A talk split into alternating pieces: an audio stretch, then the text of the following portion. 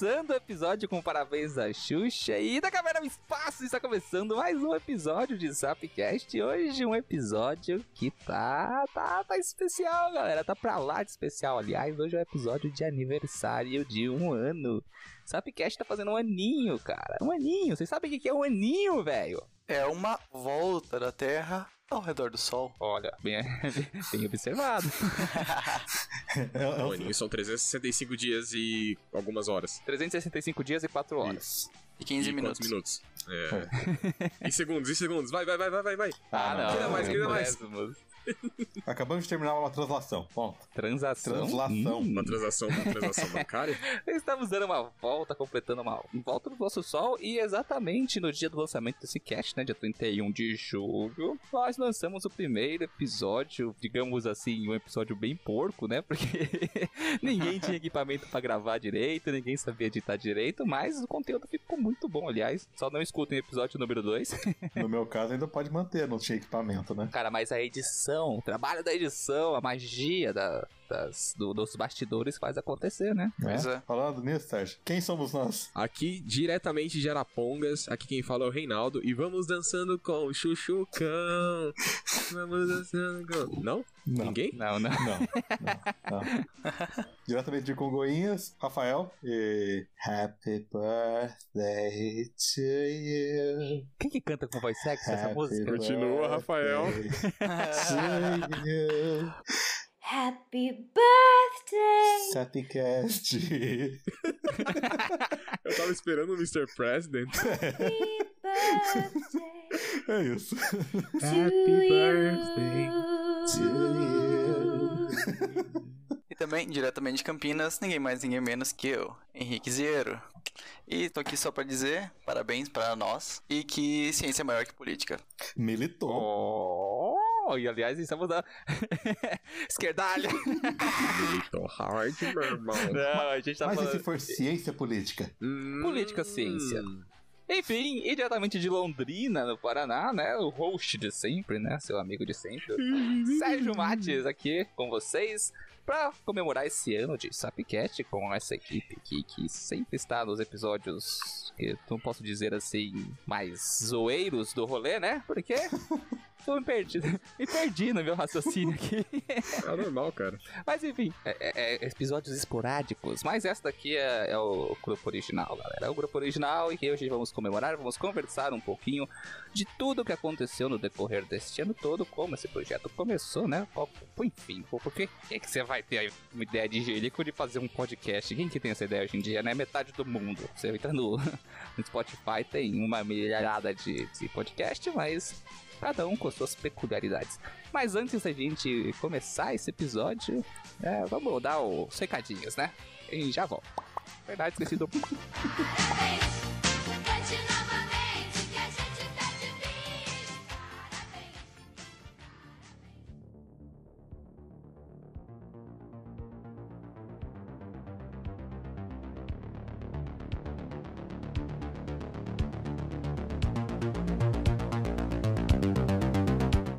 Chegamos na zona de recadinhos, não sai daí que vai ser rapidinho, porque aliás hoje temos um recado especial para passar, né? Na verdade é mais de um, então vamos um por um, degrauzinho por degrauzinho. O primeiro é o sorteio do livro do Darwin Sem Frescura, que foi o sorteio que a gente programou, né, pro lançamento do Cast de Evolução, episódio 1, A Origem da Vida, é o episódio do Sapcast número 23, que tá muito bom, de verdade, com participação da Sara, do DNA Biológico. E o sorteio foi feito dia 29 de junho, julho, julho, julho, olha, olha que viagem. E quem tá aqui pra falar do sorteio, comentar quem fez o sorteio comigo, né, Reinaldo. Fala, meu querido Sérgio. Eu gostaria de deixar um recado antes mesmo de passar esse recado. é que assim como todo esse cast foi gravado utilizando a ferramenta de vídeo para ver vermos um ao outro durante a gravação, agora estamos gravando esse recadinho. Eu estou vendo o Sérgio e o Sérgio está gesticulando para a câmera com um livro na mão, como se vocês estivessem vendo. o pior que é verdade, a gente fica conversando. Pois é.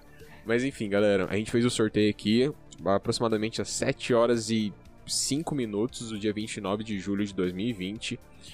E a vencedora do sorteio foi a Letícia Gabriele MDS. Parabéns, Letícia. Le- O arroba dela é arroba Letícia Gabriele, Gabriele com dois L's no final, MDS. E parabéns, Letícia. A gente irá entrar em contato com Vossa Senhoria para organizarmos todos os trâmites necessários para que Vossa Senhoria receba este livro em suas mãos. Quanta formalidade, cara. Pra que tudo isso? Porque somos uma página séria de humor. Entendi. Ah, uma série de humor. Sim, humor série, de, série de humor científico. Entendi, Isso entendi. Parabéns, Letícia. Meus parabéns. Você foi vencedora do sorteio do, do sorteio do livro do Darwin Sem Frescura. Aproveite essa leitura, porque ela é muito boa. Recomendo esse livro já.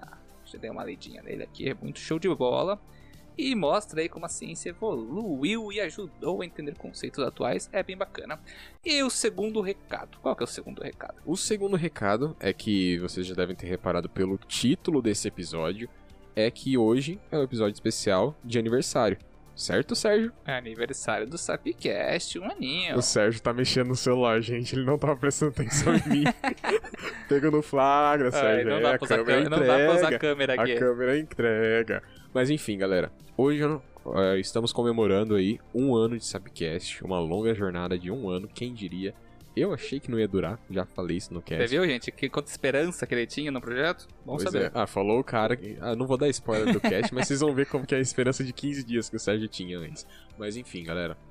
E assim como fizemos um grandioso sorteio para lançar, para marcar o lançamento do episódio de evolução, agora para marcar o lançamento desse episódio especial, desse aniversário de um ano, nós estamos de parabéns, mas quem ganha o presente é você. Olha, olha, essa frase foi bonita, é pronta, né? Fala a verdade. Ah, claro que não, acabei de improvisar. Entendi. Mas enfim.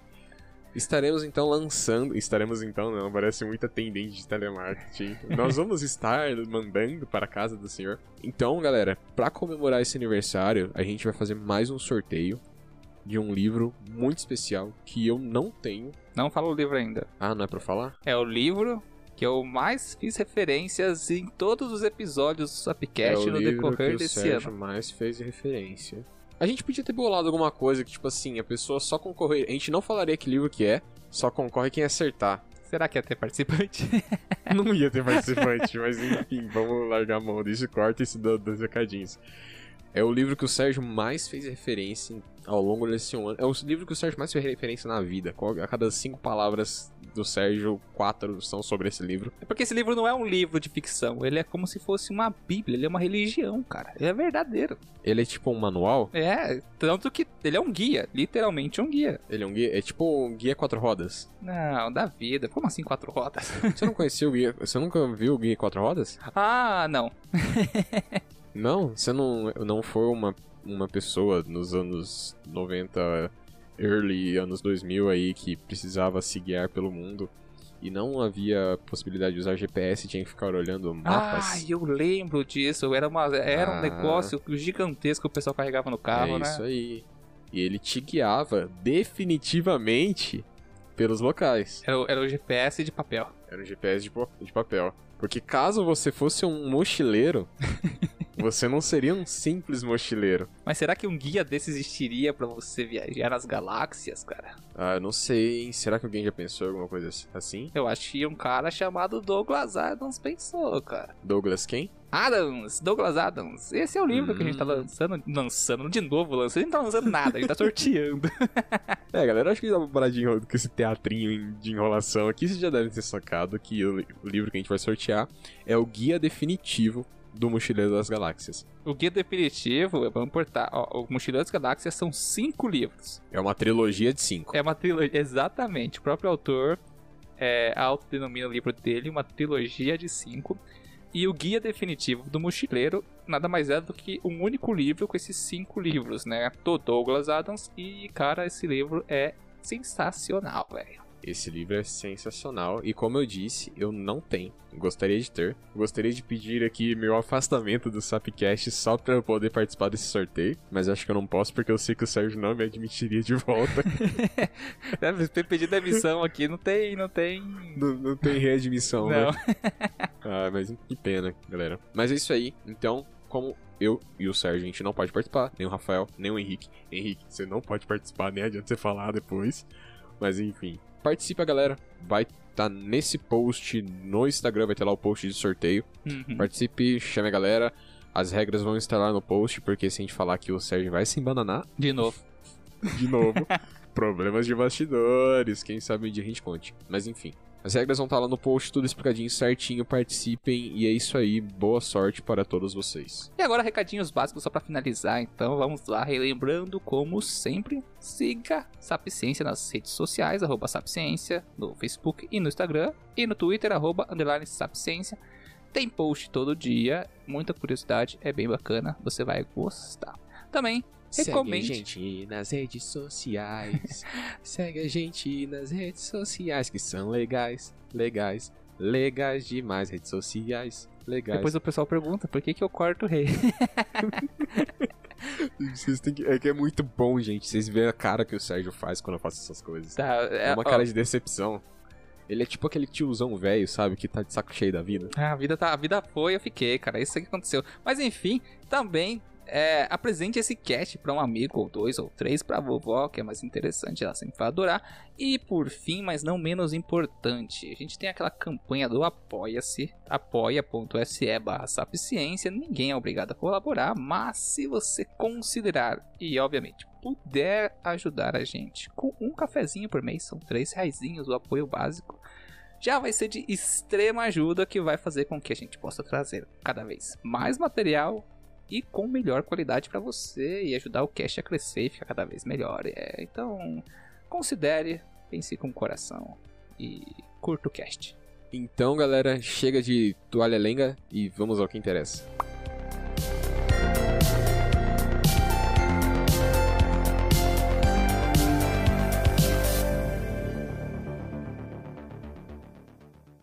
Parabéns. Parabéns. Parabéns. Parabéns. Parabéns. Parabéns. Voltando dos recadinhos, então, galera, vamos começar nossa odisseia no livro da vida do Sapcast, que só tem um ano, mas enfim, é um ano bem comprido, né? Vamos lá, então. Bom, ah, eu acho que o Sapcast partiu do Sapciência. E o Sapciência é uma ideia bem simples de espalhar ciência nas redes sociais, com uma pitada de humor. E disso vieram outras ideias, como o Sapcast, o Sap News e coisinhas estão por vir por aí. Acho que o Sérgio, que é o especialista, sabe explicar um pouco melhor de onde surgiu o Sapcast, porque ele é o fundador do rolê. Como, como, como assim o Sapciência é uma ideia bem simples, cara? É, eu, tô- eu- eu me senti ofendido. Não, a ideia trabalhão, de fazer cara. uma página é bem simples. Agora, Ai, aplicar, aplicar a página é algo de respeito. É verdade? Olha, gostei. Agora, agora deu, uma- deu uma Saiu bem. Deu- O deu uma mundo dá moral. Você viu jogo de cintura? Jogo de É. cintura? Mas é isso aí, cara. Eu, eu fico lembrando quando, quando vamos, começar, vamos se meter ao começo. Vamos começar do começo. Quando a gente pensou assim, isso o Sapcast, né? O Sapcast veio bem depois, pra falar a verdade. É, a gente começou com Sapciência, né? Tava eu lá, de bobeira. eu falei, ô Rafa, vamos criar uma página. vamos criar uma página de ciência aí, Rafa. Dele, ah, não. Do nada o cara vem e me manda mensagem. Cara, eu tô com uma ideia foda aqui. Vamos fazer uma página pra. Ah, ideia de um milhão de dólares. Não, calma aí, calma aí. Tem uma coisa a mais essa aí. Tem um fator extra. Hum. É tipo assim, galera, eu vou me formar e eu preciso ter alguma coisa pra eu fazer da minha vida. Era isso. Tipo assim, cara, não tenho emprego, eu preciso ter alguma coisa. Ah, mas nesse meio tempo arrumei emprego, saí do emprego. Olha, que loucura. Na verdade, eu tava estagiando, né? Tava. estagiando no, Eu já tava estagiando. no meu emprego. é, na, no meu emprego, que era numa empresa chamada Capazes. É, já saí de lá, tô mestrando agora. Ó, que legal. Comecei bacharelando e agora tô mestrando. No próximo aniversário, será que eu vou estar doutora? Não. Não. Não. Tá já- respondido. Não, não vai não. Não. Não, com certeza não. Mas foi- foi do, foi do nada isso, né? O, o o Sérgio, o Sérgio vem, manda, acho que ele mandou pra mim e pro rei ao mesmo tempo. É, ele, já, ele já criou o grupo. Ele, Ele, criou- já ele criou um criou grupo. na hora. Cara, vamos, vamos fazer isso. Eu, tô, eu quero fazer isso, não sei o que, blá, blá, blá. Eu tô sem porcaria nem pra fazer, eu tenho que fazer alguma coisa depois. blá, blá. Ah, tá. Tá bom, vamos, a gente ajuda. Acabou que daí. No começo até ajudava bastante, né? Mas depois. É que no começo, a gente, a gente tinha um lance, cara, no começo do, do Sapciência, que é, a gente era bundão, né? Não sabia nada de rede social. Não, sabia o básico, como qualquer pessoa, né? O negócio tá mal profissional agora, velho, linha de produção. Mas antes, era. A gente tinha que fazer os posts manualmente, né? um por um. Cara, eu- o que fo- foi, foi um sacrifício. ó, Os, os posts que eu Nossa, fiz. cara. Aquele, sacrifício fazer aquela, aquele texto gigante de, Nossa. de cada planeta. A gente deu uma, a gente deu uma, uma relaxada em alguns pontos e aperfeiçoou outros, né, cara? Antes a gente tinha mais textos autorais, né? A gente fazia mais pesquisa, tudo mais pra fazer trabalhar. Só que os textos em rede social, assim, Ninguém cara, lê textão. É, exatamente. Aquele negócio, se não for algo apelativo, você tá fazendo material. Não é à toa, né? Porque com certeza um ou dois vai ler lá, né, cara? Mas. Mas você não consegue o objetivo, o objetivo verdadeiro. É meio frustrante. Fazer todo mundo conhecer. Tem que entender que rede social não é um blog. É, você tem que aprender a ver o, o que, que tipo de postagem carece de um texto grande e que tipo de postagem carece tipo de um só uma risadinha assim, tipo, hahaha. Sim. É, exatamente. É, uma, eu acho que uma coisa importante foi, foi entender que rede social é pra ter algo rápido e simples. Não é pra ser que nem um blog que tem um texto desenvolto por trás e que tem fontes de 10 mil países aí. Não, é pra ser algo simples. Isso é algo que quem trabalha com rede social poderia explicar um pouco melhor, mas. O pior é que você vê uns textões absurdos lá que você tem lá, tem ó, milhares de curtidas e compartilhamentos, só que você vai ver o conteúdo do texto é algo sensacional, sensacionalista, né, no caso. Sempre. Sim. Nada, nada produtivo. e daí é meio frustrante isso, né? Que a gente gastava muito tempo e hoje a gente já tá mais tranquilo, mas era um trabalho, um trabalho às vezes cansativo, a gente não tinha mecanismos de automação para agendamento de postagem, então a gente tinha que entrar no, no- no horário certo, falar assim, ó, a gente vai fazer um é. post às 7, um às 10 e um às 8. Mano, tinha que entrar lá e fazer o post manualmente, um no Instagram, um no Facebook, no começo era só foi Facebook, né? Uhum. É, eu lembro de, de no começo, com essa questão da gente ter que fazer os posts manualmente, às vezes eu tava dando aula, aí eu tinha que, tipo, no meio da aula, catar o celular assim, e, tipo, eu já, eu já tinha gravado toda a mensagem, né? Aí, por exemplo, ninguém podia postar, tinha que ser eu. Aí eu pegava assim o celular no meio da aula, tava com tudo pronto, só fazia, fazer o postzinho assim pra, não perder o horário. Era, era complicado. Cara, a gente daí tem que falar assim, né? Como a gente falou do, do Pokémon, todo Pokémon evolui. Mano, a gente descobriu uma ferramenta. Os ouvintes estão aí. Acho que agora pessoal- os ouvintes devem uma por quem acompanha, né? O, o- as redes sociais, né? Facebook, Instagram, Twitter ali. Sabe que quase todo dia, basicamente todo dia, é um dia ou outro que falha. E quando falha é raramente, né? Mas todo dia tem três posts no mínimo. E horário certinho, cravado, né? E isso, cara, a gente faz agendamento da semana inteira, no final de semana. E as coisas vão indo, fluindo. Obviamente a gente perdeu um pouco de.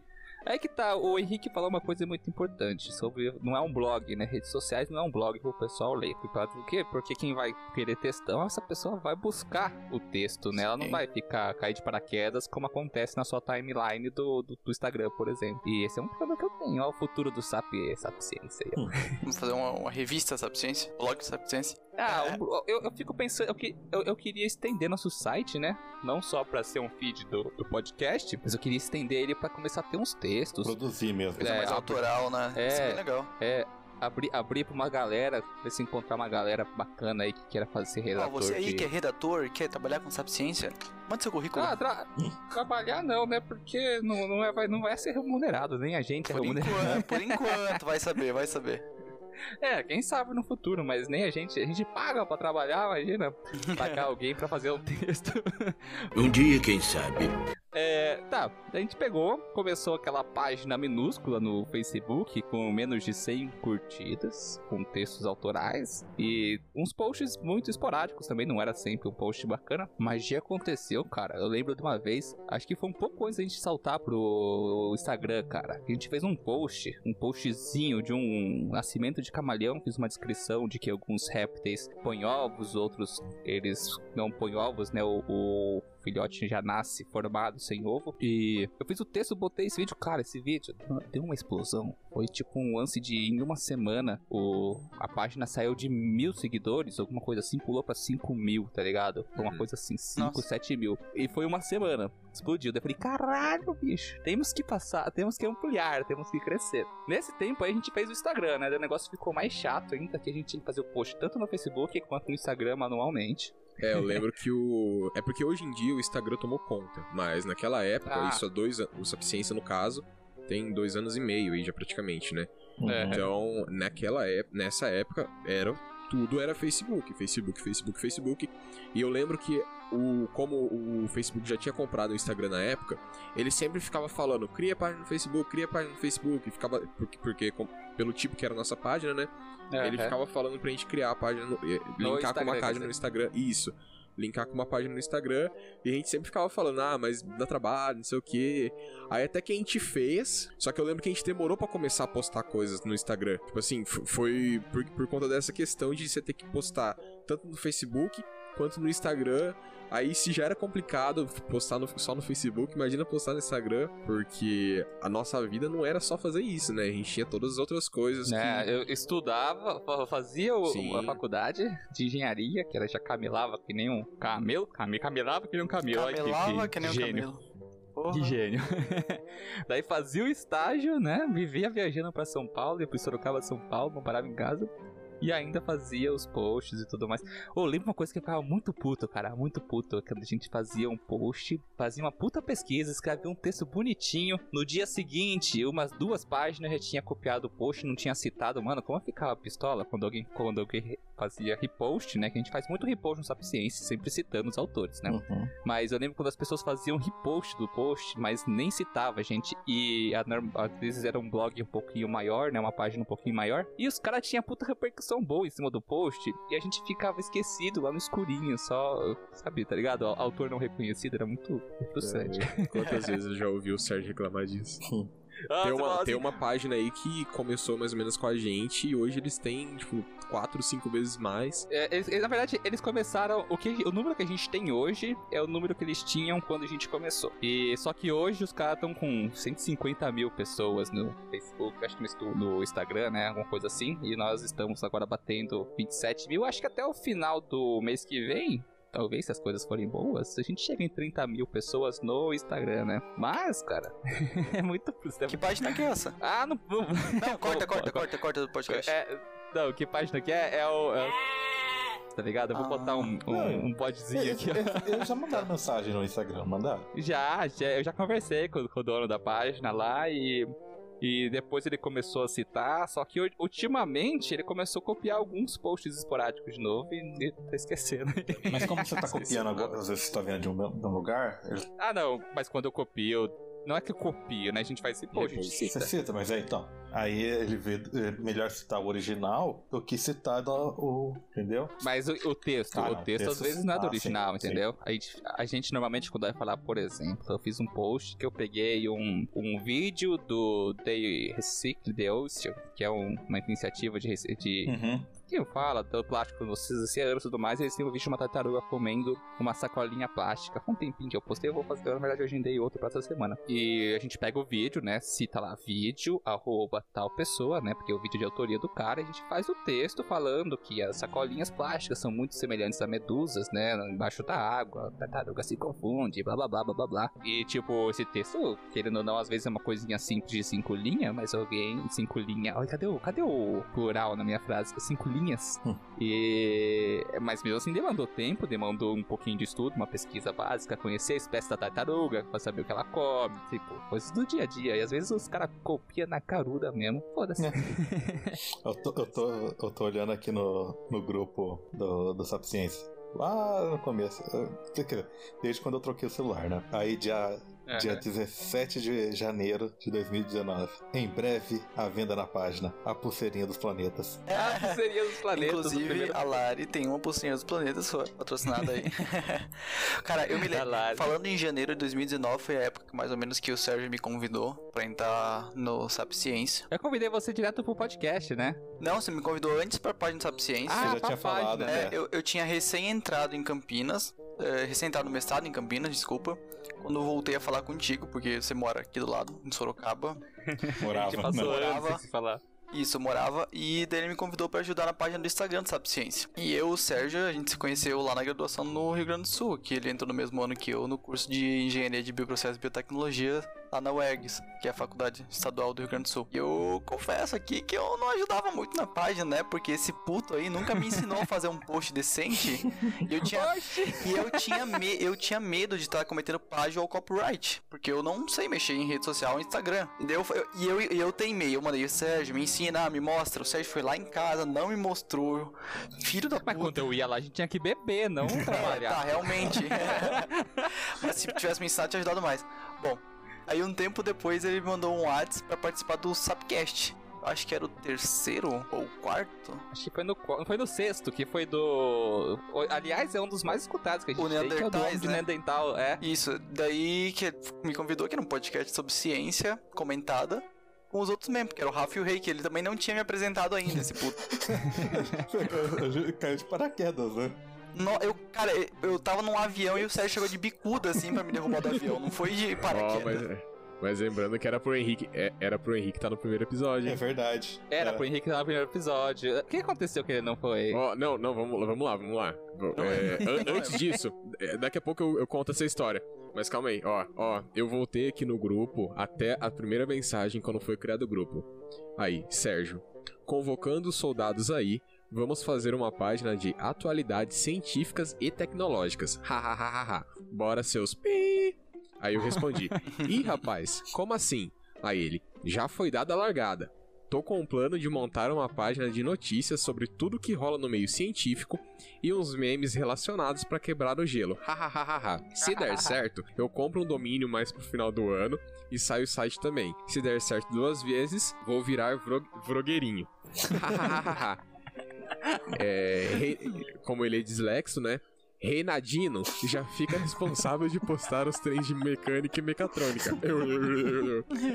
Olha, Aí, aí eu falei aqui com o meu chefe na época, ó, se eu te falar que o meu chefe tá com um projeto de fazer um portal tecnológico, mais ou menos no estilo que você tá falando, aí você respondeu, hahaha, já dei partida, você é meu sócio agora, eu não tive nem escolha.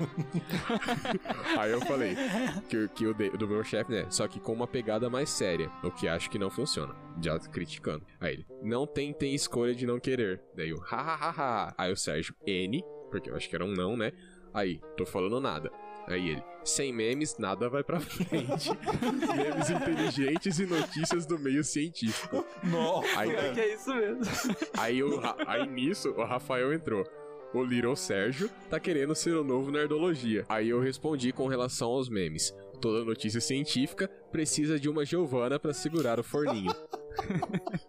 O Rafael disse então. E de alguém pra chamar a mãe. Tem, que- tem que montar esse meme agora, não, não sei, não importa. Tem que montar essa foto aí e postar. Vou botar a, jo a Giovana segurando o forninho. Aí logo depois eu A falei. Giovana segurando o, Sapque, o Sapciência, o Rafa segurando o rei segurando o forninho e o Rafa correndo chamar a mãe. É, e daí eu falei aqui, e de alguém pra gritar: Ah, Giovana! Gente, é muito Não, foda. calma aí, calma aí, porque- calma aí, mas ó, olha como que, tá- que o Sérgio tava empolgado. Logo em seguida ele responde: Hahaha. Rapá, só vamos. Se não der certo, é só apagar a página.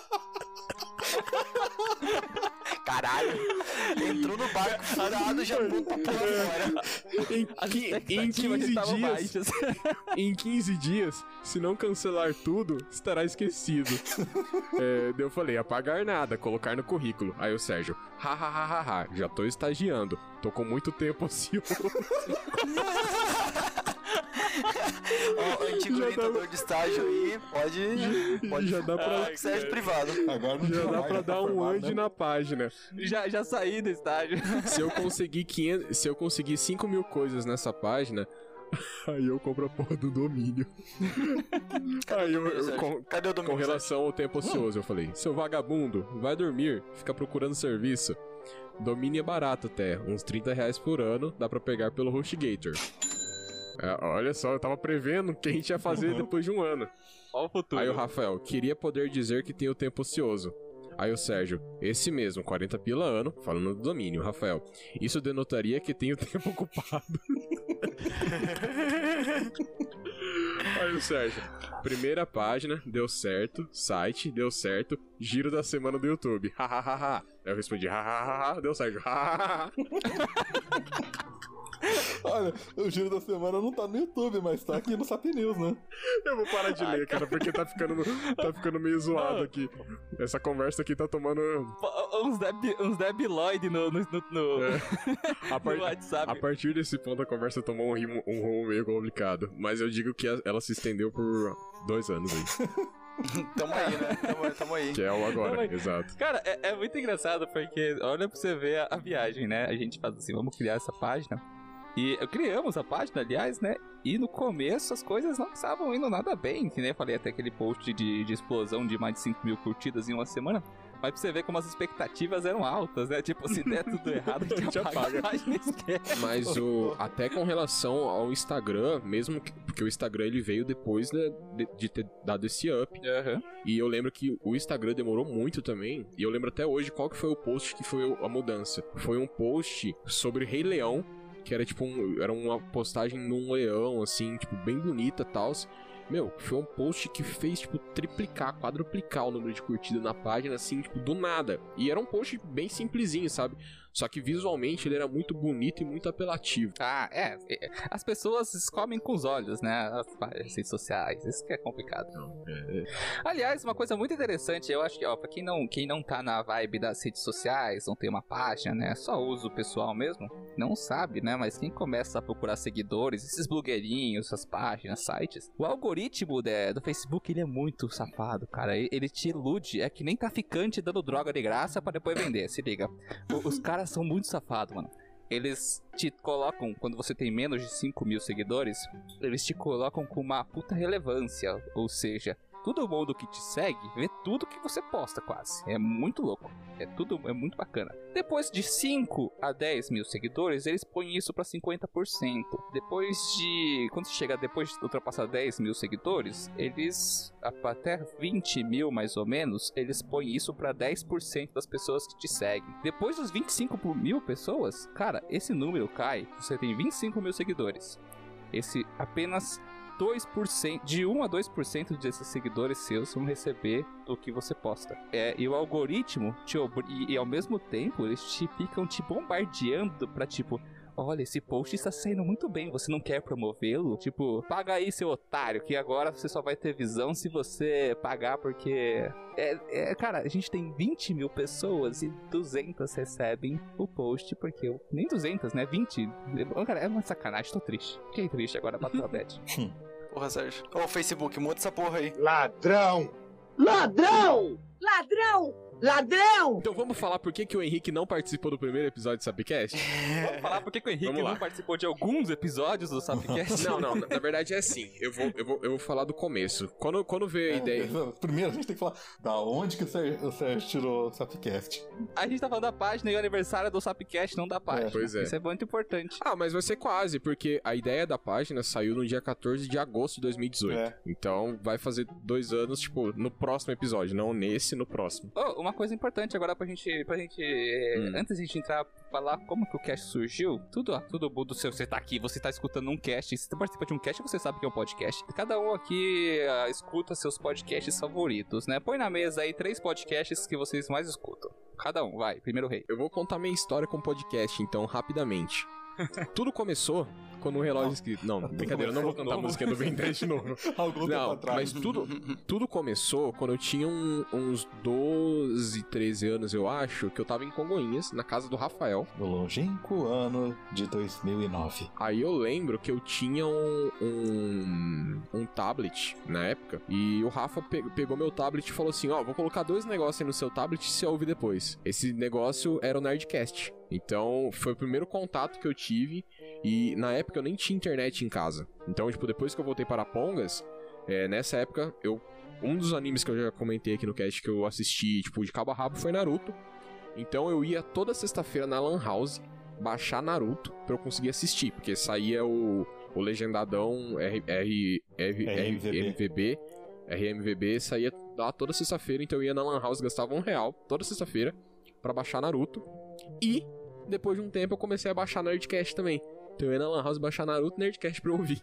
E quando eu ia pra Congonhas, o Rafael enchia meu, meu tablet de, de Nerdcast pra eu ouvir.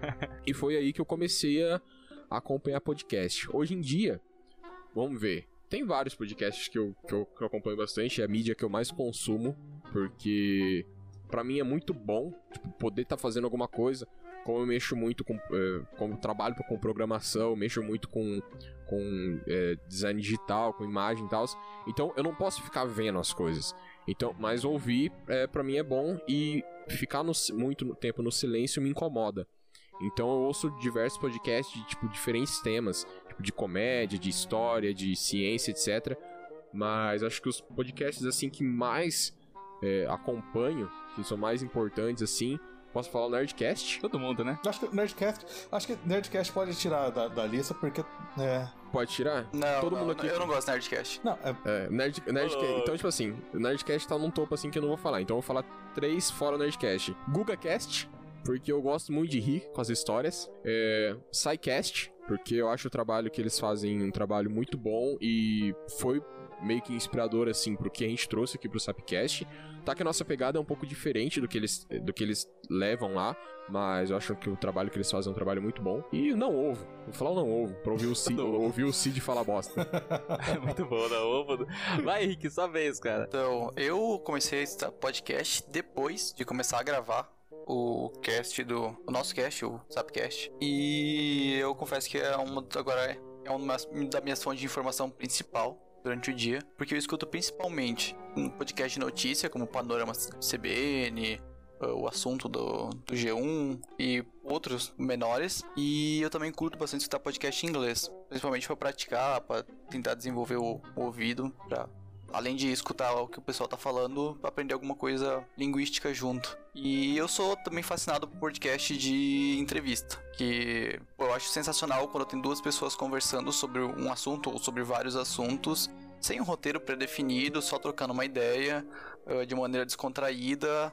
Como se tivesse uma mesa de bar e chegando a conclusões ali na hora. Eu acho essa, essa ideia de poder divulgar mesas de bar via áudio é muito, muito legal.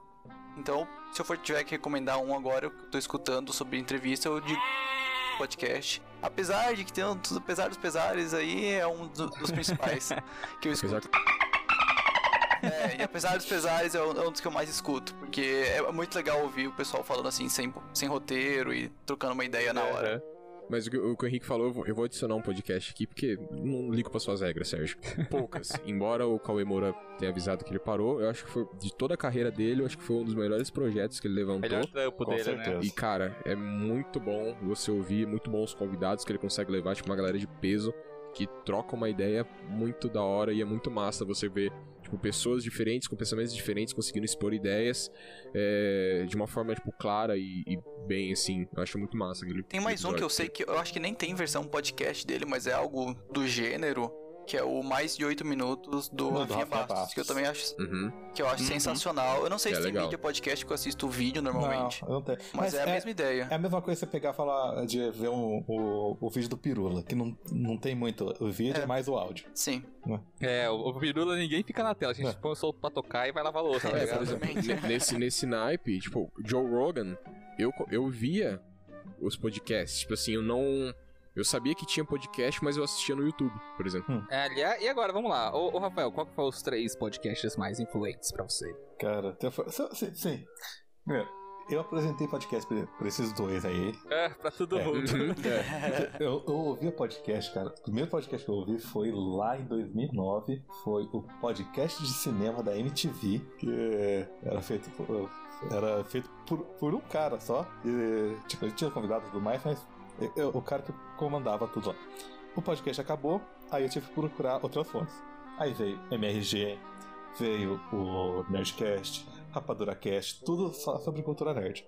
Mas, hoje em dia, eu acabo. Ainda o Nerdcast é o que eu mais ouço. É, é meu sonífero, pode dizer assim. É tão, ó, PS, PS, é tão ruim que usa pra dormir. Eu- mas o pior é que eu, eu só, eu só coloco o dor pra ouvir o episódio que eu já ouvi, porque senão eu vou ficar prestando atenção. E eu não, eu não vou conseguir dormir. É, mas das principais hoje em dia que eu ouço: Xadrez Verbal. Tá, e um outro muito bom. É, é gigante os, os episódios, mas vale muito a pena pra. Episódio de três horas.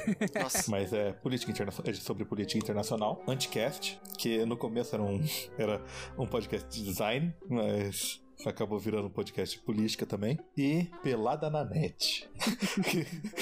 É, que é, é, é, acho que é meu, meu ponto de escape aí. Que o podcast, a, a ideia original era um podcast de futebol, mas muito mais humor, além de qualquer coisa. É humor. Pode não gostar de futebol, mas você vai dar risada, com certeza. Cara, futebol. Nunca gostei de futebol. Mas os, os, Ah, os futebol caras é os cara, é um hoje, hoje em dia, hoje em dia os caras estão falando assim: foda-se o futebol, não tem que ter futebol. Futebol é muito chato, cara. É um monte de jovem correndo atrás de uma bola de shortinho. Mas enfim. Olha o preconceito, ô, Sérgio, olha o preconceito. É, jogar Não. futebol é muito bom, assistir já não é tanta coisa assim, não.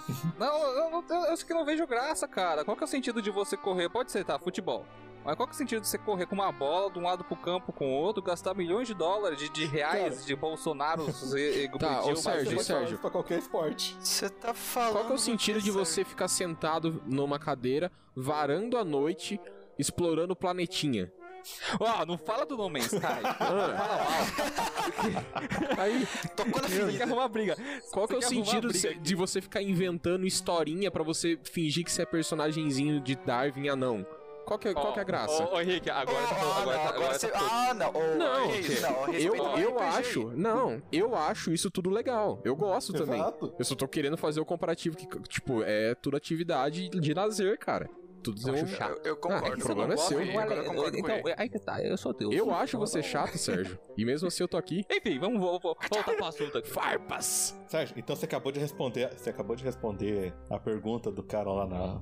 Do que mandou na DM? Você é a DM? Você é ateu? ah, lá vem os pregadores de Twitter, de Instagram. Gente, falar agora a minha, minha trajetória com o podcast, né? Acho que o Rafael falou, ó, tanto ele apresentou o Nerdcast, tanto pro, pro Rei, quanto pra mim. Eu até lembro, cara, que a gente foi na Comic Con uma vez. É, ele tava, eu tava começando a escutar e eu não, eu não sabia nem como que era a cara do, do, do Azaghal e do Jovem eu Nerd. parei o Azagal no meio do nada na. na... É, na na Con, Comic Con, o Rafa Aí o parou. Sérgio depois. O que, que é esse? O que, que é esse? Coitado do. Então na Comic Con trombou os caras lá, mano, mó da hora.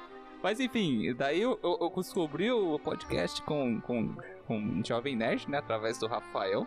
Nossa, depois desencadeou. Só escutava o Jovem Nerd e escutava por, pelo aplicativo deles, né? Não, não tinha mais outra mídia de podcast que eu acompanhava. Daí com o tempo, né? Que eu baixei o Castbox, que é um aplicativo, paga nós. De, de podcast, né? E daí a gente. Eu comecei a descobrir outras podcasts, fui lá, e daí a gente cai nos mais populares, né? Que são o. O Não Ovo, cara, Não Ovo é genial. Puta podcast engraçado. E daí também você vai seguindo os outros influencers, você acaba conhecendo. Mas o Sapcast em questão é muito importante falar que eu eu tenho as minhas três maiores influências para criar o Sapcast foi o Jovem Nerd, eu acho que é- foi a influência de qualquer podcast que existe hoje no Brasil, partiu assim, porque o Jovem Nerd é o piloto do de podcast do Brasil, né? Eles foram os primeiros, para falar a verdade, é um dos, também é um dos maiores do mundo, se você botar em números.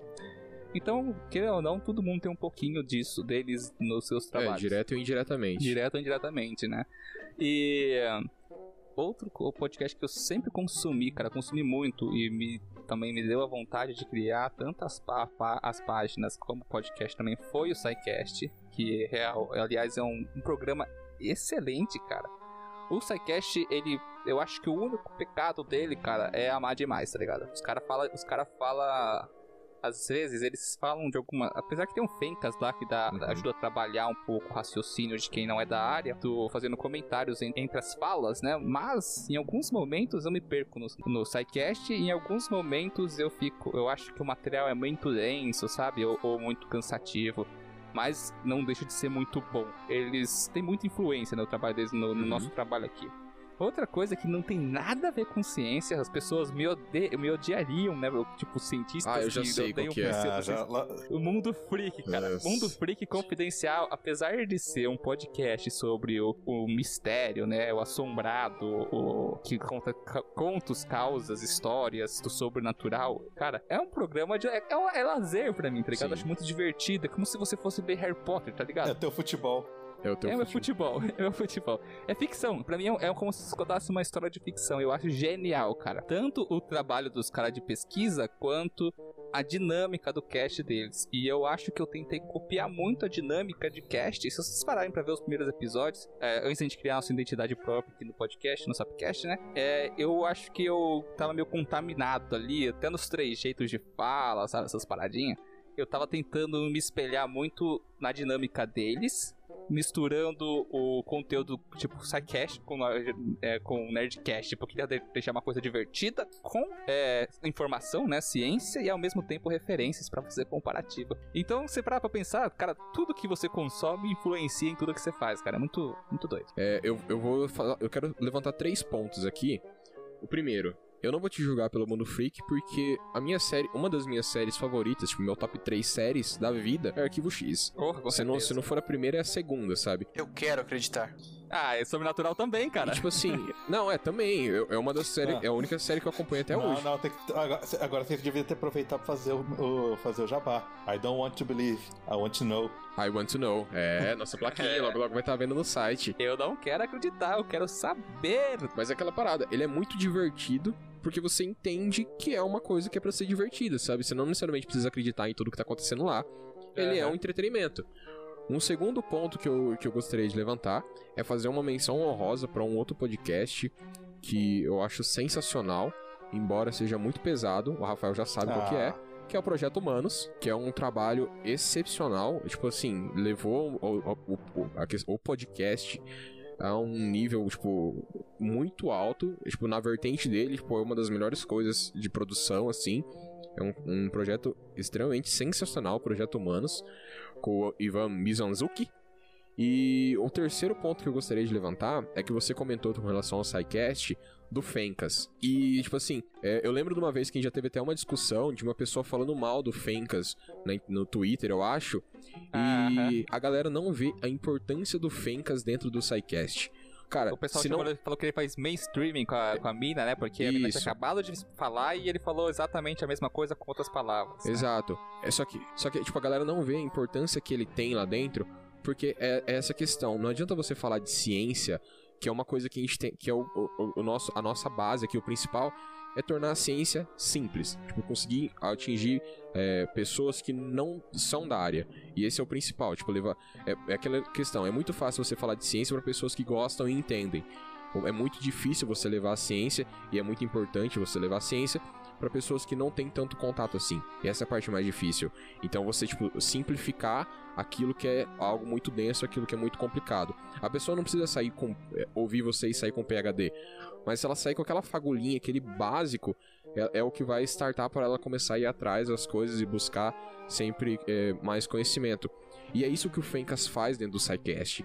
Tudo que as pessoas falam lá, tipo, a- a- o pessoal é, joga uma informação extremamente densa, uma informação muito grande, e o Fencas tá lá que é pra simplificar aquilo, afunilar o Aham. conhecimento, tornar, tipo, é, é, transformar o hebraico em português, sabe? É, eu acho que um dos pontos mais importantes, não do Fencas, mas da- Uhum. dessa parte de uh, espalhar ciência para pessoas leigas, é não, é, como você disse, não é dar para elas um título de PhD porque elas escutaram um áudio, mas Sim. pelo menos mostrar para elas que tem muito que elas não sabem. Então, não que elas não, deve, não de- pelo menos não deveriam sair por aí achando que sabem tudo. Que eu acho que é o primeiro passo no, no mundo científico. É importante a pessoa saber que qualquer um pode entender qualquer coisa. Só Exatamente. basta o jeito que, que aquilo é transmitido, tá? Exatamente. Ah, é. eu não, não sei, tenta falar aí sobre mecânica de fluidos e hidrodinâmica para um leigo, tu vai ficar. É aquela questão, é você não precisa, a pessoa não precisa sair com PhD, ela não precisa ser conhecer tudo sobre aquilo, mas ela ela tipo assim, eu posso falar assim, eu sei sobre mecânica de fluidos, só que tipo, eu não sou um PhD, eu não sei tudo, mas se eu tiver numa conversa, sabe, tipo assim, eu consigo entender mais ou menos o que as pessoas estão falando, e isso é uma coisa que tipo me deixa animado, sabe? Eu, eu começo a gostar daquilo. Tipo, eu não, eu não acho que aquilo é, é uma coisa de sete, um bicho de sete cabeças. E você começar a gostar de tipo de pequenas frações começa a fazer com que a pessoa abra os portões pra ela, tipo, querer entender mais sobre a ciência. Ela buscar o assunto por conta própria. É tipo, é tipo uma coisa que acontece comigo quando, aconteceu comigo quando eu comecei a assistir anime. Você ficou mais burro. Não, desculpa, desculpa, brincadeira. Não, Mas é, a gente faz isso com a gente. Não, mentira. Eu, eu- eu- eu vou me retratar, calma, calma, deixa eu me retratar. Eu, eu já fui redator de página de anime, então eu tenho total direito de fazer qualquer piada sobre anime aqui. você tem lugar de fala. Uma vez eu fui postar uma corrida com o Henrique ele correu que nem o Naruto. Mãozinha pra trás, cabeça Que baixa. é o melhor jeito de você correr. Aerodinamicamente falando. É. Brincadeira. Mas, é- mas é, é sobre, é sobre Naruto mesmo. Porque, tipo, no começo eu assistia Naruto só dublado no SBT. Aí, quando acabou, começou a ter o looping de episódios no SBT, eu fui atrás pra assistir mais episódios, ver se tinha mais alguma coisa, né? E dei de cara com em japonês, legendado. E pra assistir aqueles primeiros episódios em japonês, mano do céu, que tortura que era. Mas depois você vai acostumando, acostumando, acostumando. Então, aí depois é uma coisa normal. Você, tá, você, você vê alguém falando japonês, você já não estranha mais. É, é uma coisa que é, uhum. você pode não entender, mas você não acha estranho. E eu acho que o principal de quando a pessoa começa a, a gostar de ciência e querer entender é o, o ponto que a pessoa assume a ignorância dela. É, é isso que eu queria chegar. É nesse ponto que eu queria chegar. Ela assume que ela não sabe, sabe? Tipo é, assim, é. ela e ela entende que isso é normal. Que é, é tipo assim, ah, por que, que a gente tem medo de escuro? Porque a gente tem medo do desconhecido. A partir do momento que você começa a aceitar que isso é uma coisa normal e que, tipo, é tudo bem você não saber, e que você pode ir atrás de procurar entender as coisas e, um, e conhecer um pouco mais, igual, como eu vou citar várias vezes, não que você vai acabar saindo com PHD sobre isso, mas você entende o seu ponto de ignorância sobre os assuntos, mas tipo assim, você quer sair desse ponto, você quer ir atrás de informação, sabe? Eu acho que é isso que é um, que é um dos principais pontos pra falar. Eu complemento ainda dizendo mais que eu acho que assumir a ignorância também é um ponto importantíssimo, essencial em qualquer âmbito científico, ou político, ou econômico. Saber que a gente tá longe de ter o conhecimento definitivo sobre qualquer assunto é algo, assim, primordial pra ter uma conversa digna. Sabe o que tá faltando? Tá faltando as pessoas estarem abertas a estar erradas. Tipo, as pessoas não aceitam estar erradas. Elas podem saber que estão erradas, al- algumas, né? Que, obviamente. Esse acho que é o, melhor, o maior problema que a gente tá vivendo hoje. É o orgulho, tá ligado? É, é a vantagem de a gente trazer, que nem a gente tá falando assim, traz o episódio de uma forma simplificada, a importância do Fencas no SciCast e as pessoas consumirem entender o mínimo possível. Às vezes, esse mínimo possível que ela entendeu vai buscar, vai fazer com que ela busque mais informação por outras, outros meios de consumo e tudo mais. Muitas coisas é, são conceitos que você pode alterar da pessoa. E quando a pessoa está aberta a, a consumir isso e descobrir que às vezes aquilo que ela achava ser verdade todo o tempo, na verdade, não é o que é. E as pessoas estarem abertas a estarem erradas, e de saber e assumirem que estarem erradas e buscarem a informação correta é a parte mais importante de tudo, né? E, e é aquela questão, se você torna isso, esse acesso mais fácil, porque, por exemplo, muitos movimentos que a gente tem hoje em dia, tipo terraplanismo, antivacina, essas coisas, são pessoas que, em um determinado momento da vida, não tiveram um acesso facilitado à ciência, ao conhecimento, e elas basicamente ficam excluídas. Elas querem participar de um grupo, e, tipo assim, por elas não terem esse acesso à ciência, e eu acho que nesse ponto, muitas vezes a ciência falha, por não ser inclusiva, por não dar acesso às pessoas, elas começam, tipo assim, bolar ideias malucas, que, porque essa é a base científica que elas têm, então na cabeça delas, a base científica que elas têm é capaz de sustentar essas ideias malucas que elas bolam, e elas en- encontram um grupo em que as pessoas aceitam elas por conta dessas ideias, tipo, malucas que elas têm. E é por isso que hoje em dia é tão grande esses movimentos anti-ciência, é, porque é lá onde as pessoas se sentem incluídas.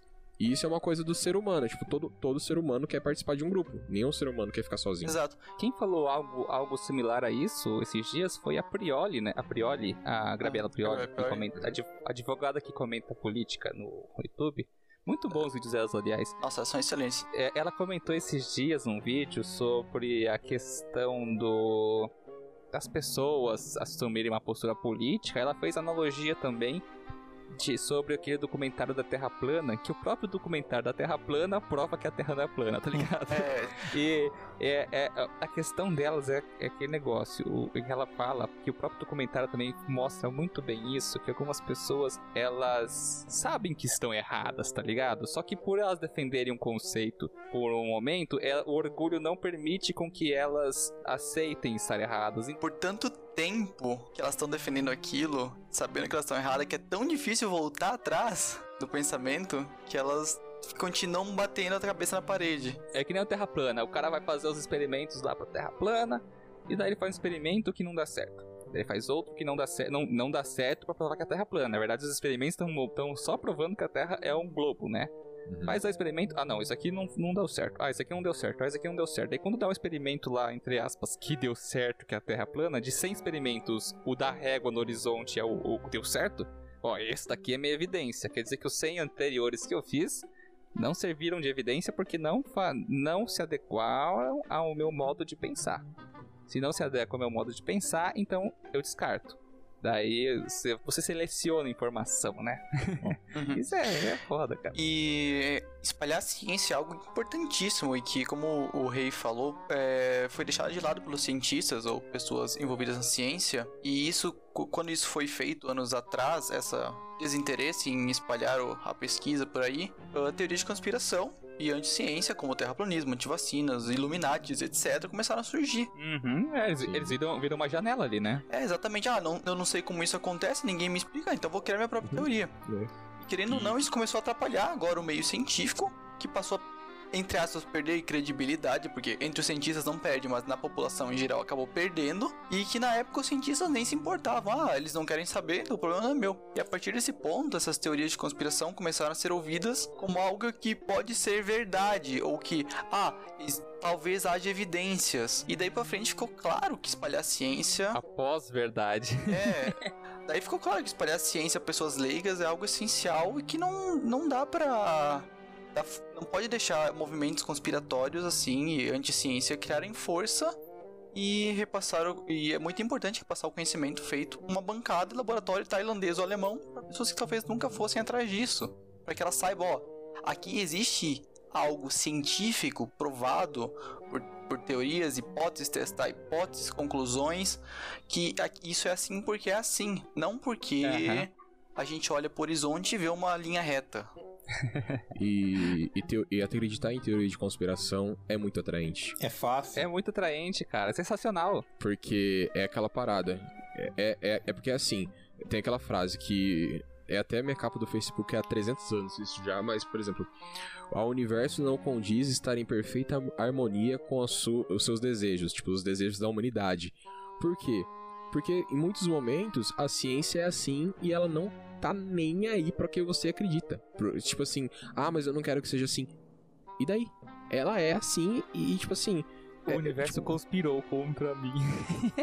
É, Literalmente. É, e, e é muito fácil, tipo, você querer é, criar teorias de conspiração, é, anticiência, todas essas coisas, pra que o mundo e o universo seja um pouco mais condizente com aquilo que te agrada mais. Mas é, é claro que esse episódio do Sapcast está sendo patrocinado pelo George Soros e ele tá pagando pra gente falar que tudo isso é mentira. Mentira. eu- Ah, eu tinha É. pegado o contrato com Bill Gates, poxa, qual foi? Nossa. Quem pagar Mas- melhor, nós faz o episódio.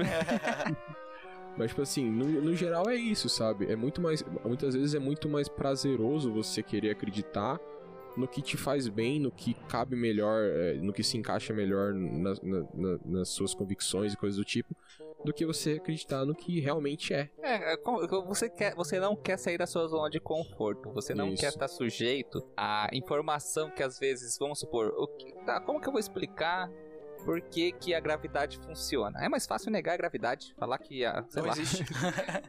Em vez de você entender que a da gravidade depende da massa de algo e tudo tem sua gravidade, e você exerce sua própria gravidade em, em volta das coisas em volta de você, só que você é tão pequeno. E você provar, existe cálculos matemáticos pra isso, é bem legal, que a, a- a física newtoniana, né, consegue estudar bastante essa parte sobre gravidade, sobre objetos grandes, né? É bem não, é, não é bem facinho, digamos assim. Mas é uma coisa que qualquer pessoa que fez engenharia ali, até no ensino, no ensino médio, muitas pessoas acabam vendo em Física 1, por exemplo. Física 1 no ensino médio? Não, é física, física. É física no ensino médio, física 1 na faculdade, né? Você aprende a, a mecânica newtoniana, né? Uhum. E, e, e- e você vê que não é nenhum bicho de sete cabeças, apesar de ser um pouquinho complicado no início. E eu acho que o problema das pós-verdades da Terra hoje, né, a pseudociência, essas teorias conspiratórias, é o conforto das pessoas de falarem de algo que não é palpável explicar. Porra, você, o homem nunca foi pro espaço porque existe um domo no espaço. Que, ai, então é impossível transpassar esse domo, então é impossível lá pra cima falar, ver como é que é.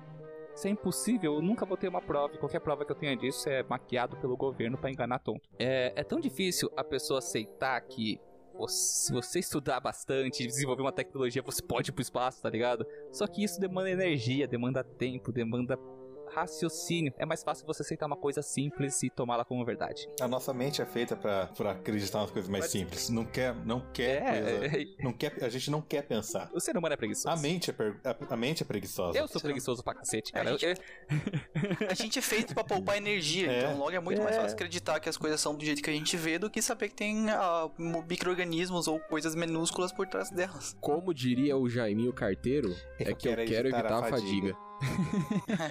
É que eu quero evitar a fadiga. Porra, criar um podcast, né? A gente foi lá. Cara, pra quem não sabe, velho, o, o Rei tá trabalhando com edição. O Henrique aí, futuramente, então, vai ter um, um negocinho que ele vai começar a Spoiler. trabalhar com edição também. Sem isso, não vou contar agora. Mas ele, o Henrique vai começar a trabalhar com edição também logo, logo. Uhum. E, velho, é um trabalho é bastante. Por que, que as pessoas criam podcast hoje em dia, velho? Tem final de semana, eu, eu, ó, provavelmente esse episódio vai ser um deles. Cara, que a gente gasta 12 horas de edição, 14 horas pra editar um, editar um programa. E muitas vezes ainda não fica excelente, tá ligado? Fica bom, né? Mas com certeza uma pessoa profissional que estudou pra isso vai ficar muito melhor, né? A gente é tipo meio que autodidata e nem usa as ferramentas básicas. Mas mesmo assim, cara, por que criar um podcast, uma coisa tão difícil? E principalmente, como eu tava comentando do MRG, que o próprio MRG foi um programa que pra eles virou um programa de fato, um, um trabalho, né, remunerado. Depois de três anos de funcionamento, antes era só, é que nem que a gente, é, acho que a fase que a gente tá passando agora, a gente paga pra trabalhar, né, e demanda muito tempo. Por que fazer um podcast? Porque é divertido, porque é da hora, porque eu levo, já que eu não edito, eu levo como um passatempo pra conversar com os amigos sobre ciência, dar uns piteco, dar umas risadas. E também porque, né, porque o podcast tá em alta e a gente tem que aproveitar o momento pra conseguir espalhar conteúdo científico pra mais gente. Afinal, esse é o ano do podcast no Brasil. Né? Mas é, no geral é algo bem divertido de fazer, pelo menos a gravação, né, a parte bem, bem A divertida. melhor, pa- a melhor parte de tudo é que as pessoas nunca vão saber o quanto de besteira a gente fala, a gente arranca dos vai, Ai, cara. E, Faz parte. e o quanto o Sérgio fica puto o tempo todo com as coisas que a gente muda de, muda de assunto do nada. É. Não, Quando, Gente, quando, é que, é, quando é o podcast não vai na, na- na- no, no que o Sérgio espera, é sensacional. É. Ah, É que as pessoas não sabem. Existem episódios e episódios. Uhum. Existem os episódios roteirizados que a gente faz um pré-trabalho, né? Monta o roteiro, o cara escreve fala por fala do episódio, é, deixa alguns pontos abertos para que a gente possa discutir entre as falas. Daí a gente divide essas falas entre as pessoas, né? Esse, esse, esse roteiro. As- Essas pessoas vão, pe- os participantes vão pegar a sua, a sua parte, vai reescrever como se ela estivesse falando, para não ficar esquisito, né? Por exemplo, você lê como eu falo, fica esquisito. E daí a gente trabalha no podcast e normalmente esses episódios eles são um pouquinho mais extensos em informação, né? Por exemplo, do Nerdental, que é um dos nossos melhores episódios, em que participam nós quatro, aliás. Uhum.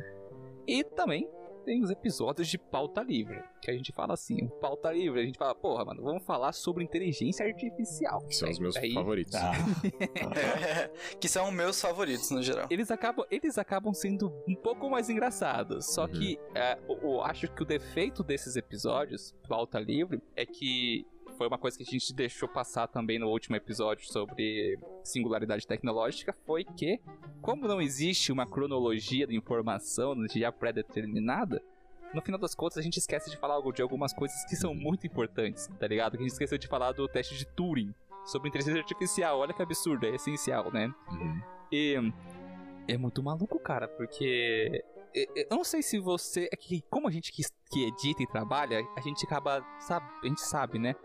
Mas será que as pessoas que escutam a gente conseguem diferenciar exatamente quando é um episódio pautado e outro roteirizado e um. Sabe? Sabe? Provavelmente. Sabe, com provavelmente. certeza, sem Uhum. dúvida. Por, por, por exemplo, se eu, se eu tô falando assim normal, a pessoa vai entender. Mas, mas, se eu começo a fazer assim e falo alguma coisa um pouco mais pausadamente, parecendo que eu estou falando com vírgulas certinhas, aí ela vai saber que eu tô, tô lendo um roteiro. É porque assim, vou, vou deixar meio claro aqui. A gente. O que é que não é que a gente ingessa o negócio e lê exatamente o que tá no roteiro, etc. Isso não acontece. Às vezes acontece, principalmente no começo, quando a gente não tinha tanta capacidade de diálogo, assim, a gente não. Intelectual. É, também, né? Vai aumentando. Capacidade intelectual ainda, ainda- ainda é meio duvidável. Duvidoso. sabe? É, ainda é duvidável. Mas, tipo assim, a gente não tinha tanta malemolência, assim, pra conseguir levar o cast. Do... Porque, é, é, querendo ou não, é estranho. você É uma coisa diferente. Igual, eu já tinha um pouco de experiência dando aula. E eu falei assim, ah, eu falo tranquilo, apresento palestras, essas coisas. Tranquilo. Não, é totalmente diferente você gravar um podcast do que você apresentar uma palestra ou dar uma aula, por exemplo. É um negócio totalmente diferente. O engraçado é que a gente faz o podcast, as pessoas não, não veem a gente, mas quando a gente tá gravando o podcast, a gente gesticula É. e balança os braços e faz caretas como se estivesse falando. Exato. Então, Isso é uma coisa que, assim, pra mim, se, se a gente começasse a gravar vídeo pro YouTube, pra mim eu não sentiria diferença nenhuma, porque eu gesticulo como se eu estivesse gravando um vídeo quando eu tô gravando um podcast. Nossa, com certeza. Bota a mão na câmera, às vezes, sem querer, derruba as coisas da minha mesa. É bem bonito de ver o gesticulando aqui. Eu acho que você ia, você ia sentir muita diferença se fosse gravar vídeo. Porque primeiro, você ia ter que ficar olhando pra. Acho que não. Ah, ia, porque você ia ter que ficar olhando pra câmera. Primeiro. Rafa, já tem um mês que eu tô trabalhando via É Zoom, verdade, cara. é verdade. Você você não vai fazer tudo Eu, eu tô acostumado. Eu tô acostumado já. Mas, sabe uma coisa? É, é, é que, tipo assim, com o roteiro, a gente tem o roteiro porque a gente precisa saber o que a gente vai falar. Quando a gente quer contar uma história específica, por exemplo, ah, e vamos falar sobre é, a evolução, que foi o último cast que foi roteirizado que a gente fez. A gente não pode perder tópicos que são muito importantes pra história. Então a gente tem que saber o que a gente vai falar, por isso a gente escreve um roteiro. Ele nem sempre é tão, com- tão completo quanto o episódio. Por exemplo, o roteiro, é, a gente teria conteúdo no roteiro pra falar uma hora de episódio. Só que o que e, e- a gente, o, o Sérgio que escreve a maioria dos roteiros e ele faz um trabalho muito bom com isso. Olha só, grava isso, eu te É, elogiando. Por que, que o Sérgio escreve os roteiros? Porque ele é vagabundo e tem tempo sobrando. É. Vou salvar, Mas, ó. vou, vou salvar esse trecho e vou botar em todos os episódios. Não, pode pôr. Mas assim, é, ele, ele a- depois com, com a experiência, ele sabe colocar as quebras em que a gente consegue, de- mesmo falando num cast com roteiro, a gente consegue ter as discussões extras. Então, por exemplo, a gente tem as informações que a gente precisa passar e a gente consegue encaixar ainda as curiosidades e informações extras relacionadas ao tema e fazer brincadeiras e coisas do tipo. Aí, tem por outro lado os, os episódios que é o pauta livre. O que a gente faz? A gente pega um tema que a gente quer falar sobre um determinado tema. Tá ligado que você falou, o pau tá livre, né? É, mas foi, foi de propósito. então, a gente pega um. Não, mas falando sério agora, a gente pega um tema específico. Ah, vamos, um tema específico não, não precisa ser tão. Pode ser uma coisa um pouco mais genérica, tipo tecnologia do futuro. A gente pega aquilo lá, cada pessoa estuda em cima daquilo que quer falar. Às vezes, por exemplo, ah, o Sérgio me fala alguma coisa que, que ele quer levantar, eu vou estudar também para conseguir ter uma discussão boa em cima disso. Então, a gente estuda especificamente aquilo lá e leva sem escrever. é, a gente escreve, cada um escreve a, nossa, a, a sua parte, por exemplo. Eu não necessariamente sei o que o Sérgio vai levar, não sei o que o Henrique vai levar, não sei o que o Rafa vai levar. Então, é basicamente como se. E eu acho que é o que eu sinto e é o que me deixa mais à vontade pra gravar esse tipo de episódio. E o que eu gosto mais de gravar esse tipo de episódio é que eu me sinto numa mesa de bar. É como se a gente estivesse tendo uma conversa numa mesa de bar. Só que é como se a gente tivesse se preparado pra ter essa conversa de bar, sabe? É. Não é uma conversa de bar, Sim. tipo, com, com todas com informação jogada aleatoriamente. Assim, E não. entre linhas, entre linhas, é, não é só uma conversa de bar, é quase um bar, porque a gente sempre tá bebendo. É, exatamente. Mas é basicamente é como se eu estivesse chegando na mesa de bar com uma pastinha cheia de folha e anotação embaixo do meu braço, sentasse na cadeira e jogasse assim, pá, a pastinha assim na mesa e começasse a falar: "Então, vamos falar disso aqui". sabe?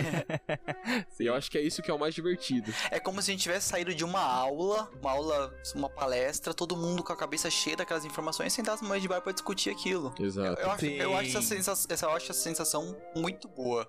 Eu posso total, total apoio aí ao rei, compartilho dos mesmos sentimentos que eu, do pauta livre. Sim. Eles gostam do E, pauta livre, lógico. né? e assim, eu acho que uma das coisas que eu mais gosto disso é o quanto a gente viaja. Tipo, é um- é- é- viaja assim, tipo. é, muitas vezes eu quero levantar, eu quero falar sobre um tema, só que vocês trazem informações sobre esse tema que eu não sabia, por exemplo. E igual, eu, eu não lembro qual episódio que é exatamente, que a, gente, que a gente teve uma discussão muito grande sobre se as coisas são uma realidade. Eu não sei se foi da. Não, não foi da singularidade, foi algum episódio Acho antes. que foi o primeiro, não foi? Não, não foi. o- Foi- é porque já foi na, foi na época agora de pandemia isso. Que a gente falou sobre. Que o, que o Henrique levantou ainda. E se a, a nossa mente dá um. rebu- Dá um apaga Ah, nossa, eu lembro nossa disso. consciência todo dia e uma consciência nova. Plantou, uma, plantou a semente da Discord, Ah, né? foi? É, foi, no. Foi, foi, foi, na, foi na gravação do, do, do- da quarentena. Que é especial da É, Esse não é quarentena. um É especial de quarentena. Não, não foi, Foi, Rafa. foi porque eu tava, eu tava também. Esse episódio, esse não é um Sapcast, gente. Ah, é um é episódio, infelizmente, que flopou, mas é genial. Flopou? Ah, ele flopou mais ou menos. Ele teve menos views do que a, a maioria dos outros episódios, né? Em média, assim, porque a gente tem aquela média de que na primeira semana vai atingir tantos ouvintes, na Ah. segunda semana tantos, e depois dá uma estagnada e ele vai subindo bem devagarzinho, conforme vai aparecendo novas pessoas pra escutar. Esse episódio, curiosamente, qual que é a palavra certa? Curiosamente. Curiosamente, pô. Curiosamente, ele, ele é um episódio extremamente engraçado. Eu achei ele muito bom, de muita qualidade, só que ele é um episódio que as pessoas não foram atrás, cara. Não, não foi, não- ele, não é, ele não é apelativo na chamada. Ele não tem tag que as pessoas vão atrás. As pessoas vão cair lá só porque gostam do nosso trabalho e vão escutar todos os nossos episódios e acabam escutando ele, que é muito bom. É, eu acho que foi no episódio Lendas e Conspirações. Será? Eu acho, mas eu não tenho certeza. É verdade, não foi, não foi, não foi no de. Escutem todos os episódios. Escutem que todos que vocês vão achar. É muito bom isso. Mas é verdade, não foi. Eu, eu- eu não lembro se eu participei desse, participei. Não, você não participou. Você não- Nesse aí que foi eu, só, só eu, Sérgio e o Henrique. É verdade. Era pra você ter participado, só que foi um que, o, que, o seu, é, que você não conseguiu gravar. Problemas técnicos. É. Problemas técnicos. Meu pai tava usando o celular. Exatamente. E, e falar, e falar de, de, de episódios e gravações e, e que a gente- eu até comentei que muitas pessoas. As pessoas não fazem ideia de quanta bobagem a gente fala e não vem pro cast, né? Das nossas discussões no meio, às vezes o caos cortada. O Rafa falou que eu perco a paciência, às vezes. Mas enfim, existe um plano. Olha, esse aqui é um plano futuro, hein, galera? De dominação mundial. dominação mundial é que é o seguinte, eu vou, a gente tem nossa campanha de apoia-se, né? Ninguém é obrigado a colaborar, obviamente, e a gente nunca vai disponibilizar um material exclusivo, tipo, que nem acontece nos canais, de qualquer tipo de mídia. Só que uma das propostas do nosso apoia-se é qual? A partir de uma certa meta atingida, né, a gente possa trazer a gravação da a live das gravações dos episódios. Isso é um futuro mais, um pouquinho distante, né? Não sei, um ano que vem, talvez a gente ponha isso em andamento. Mas seria muito divertido, porque as pessoas que acompanhariam as lives, elas poderiam ver todas essas cagadas que a gente fala que nunca vão pro episódio, porque muitas vezes é comprometedor. É, eu acho melhor muita coisa não ir mesmo. Teve coisa que a gente já cortou porque falou, cara, isso vai dar merda. Ou coisa. Ah, Uhum. com Eu, falo- eu certeza. falo assim, tipo, cara, a gente não pode falar disso porque a gente não, não sabe falar sobre isso. É verdade. Quer dizer, às vezes não. Antes, antes das pessoas acharem que a gente faça coisas, é, fale, fale assuntos, sei lá, seja racista ou preconceituoso sobre um assunto ou outro, não, não, a gente não fala de coisas, a gente, a gente nunca age, de- a gente faz piadas às vezes de humor negro, que realmente todo mundo acaba fazendo, não é nada A, a maioria, na verdade, é porque a gente acaba entrando em umas discussões políticas que vai dar uma merda muito Também. grande. Mas o, o que acontece? A gente fala de a gente fala do- de discussões políticas, a gente faz humor negro. Às vezes a gente fala sobre assuntos em que a gente não tem lugar de fala, sei lá, quando a gente tá falando de, de evolução e sobre homossexualidade dentro do mundo animal. Cara, é, a gente tem, eu tenho um livro até do Pirula que a gente tá sorteando, aliás, na página. Ah, quando sair esse episódio não vai estar mais sorteando. É que fala, tem um capítulo que fala só porque isso existe no mundo animal. E é. Só que é o seguinte, são assuntos que são pautados, às vezes, alguma discussão que Cara, não, é, não serve a mim falar sobre isso, ou o Rafa falar sobre isso. Serviria, por exemplo, um, alguém da área da psicologia, alguém da área da biologia falar com mais é, especificidade, tá ligado? Então, por isso que a gente fala que a gente tira de alguns assuntos e outros são piadas, realmente, que a gente acaba fazendo umas piadinhas aqui e acolá, ou falar de política e piadas com políticos. E assim, é, é, e hoje você sabe que você pode ser cancelado por qualquer coisa. Ou então o momento que eu mais gosto é quando eu começo a cantar do nada e o Sérgio. Nossa o Sérgio chega a sair da gravação. É, o, o- o Sérgio não gosta, não gosta de vez em quando de ouvir um, um Frank Sinatra. Não. Não, não. As, ah, pera, pera aí. Vamos, vamos convenhar. Co- a gente não, pode. não, ninguém, ninguém, ninguém Convém. convenha nada. que- convenha. Ninguém Ah. vai convenhar nada. Tá aí, tá aí uma coisa, galera. É, uma coisa, o Sérgio é dislexo. O Sérgio ele é dislexo. E ele é dislexo até na fala, sabe? Então, às vezes, galera, ele, Hum. ele solta umas, umas coisas assim que a gente fala, depois a gente ouve e a gente fala, Sérgio, por que, que você falou? O que, que você tá falando, mano? Olha as coisas que você tá falando. Ó, presta atenção. Aí, o, Rafa falou, o Rafa falou de cantoria. As pessoas, uma piada, uma brincadeirinha, uma cantoria é legal. Mas tem hora que o rei embala, bicho. E é, É tipo verdade. cinco minutos cantando. daí eu tenho que dar umas cortadas, Ah, fica sério, vamos falar dos seus monólogos então, que começa a falar, Nossa senhora. é 10 minutos falando, mudou de assunto 773 vezes, e depois você fala, nossa, a gente mudou muito de assunto, né? Vamos voltar pro pauta? Ah, É, porra. é, é a linha de raciocínio. Tem, não, pode tem hora, tem hora que o Sérgio tá falando que eu, eu desligo. Eu falo assim, Eu também, é, eu é isso aí. já. Ele termina, é isso aí. Aham. Nossa, Nossa, perfeito. falando cara. nisso, ó, ó, eu vou falar uma, eu vou, uma informação aqui, o Sérgio já sabe, mas a gravação do último episódio da Evolução teve dois momentos que eu saí no meio da gravação, porque o Sérgio tava falando um monte. Eu saí, uma vez eu fui na cozinha pegar água, na outra eu fui no banheiro e eu voltei, ele ainda tava falando. Vocês vocês- vocês têm- têm uma noção do nível que esse cara fala, gente. Tem muita coisa que não vai. E assim, não é que o, não é que o Du vai, o Du vai assim, de, não vai numa linha reta num pensamento só. Ele pega assim e começa a fazer um labirinto com, com esse pensamento e vai. Chega no volta, final, nem vai, ele volta, sabe o que, que ele volta. queria falar. Depois, ah, É, e ele bota, e ele diz, nossa, a gente mudou muito de assunto, né?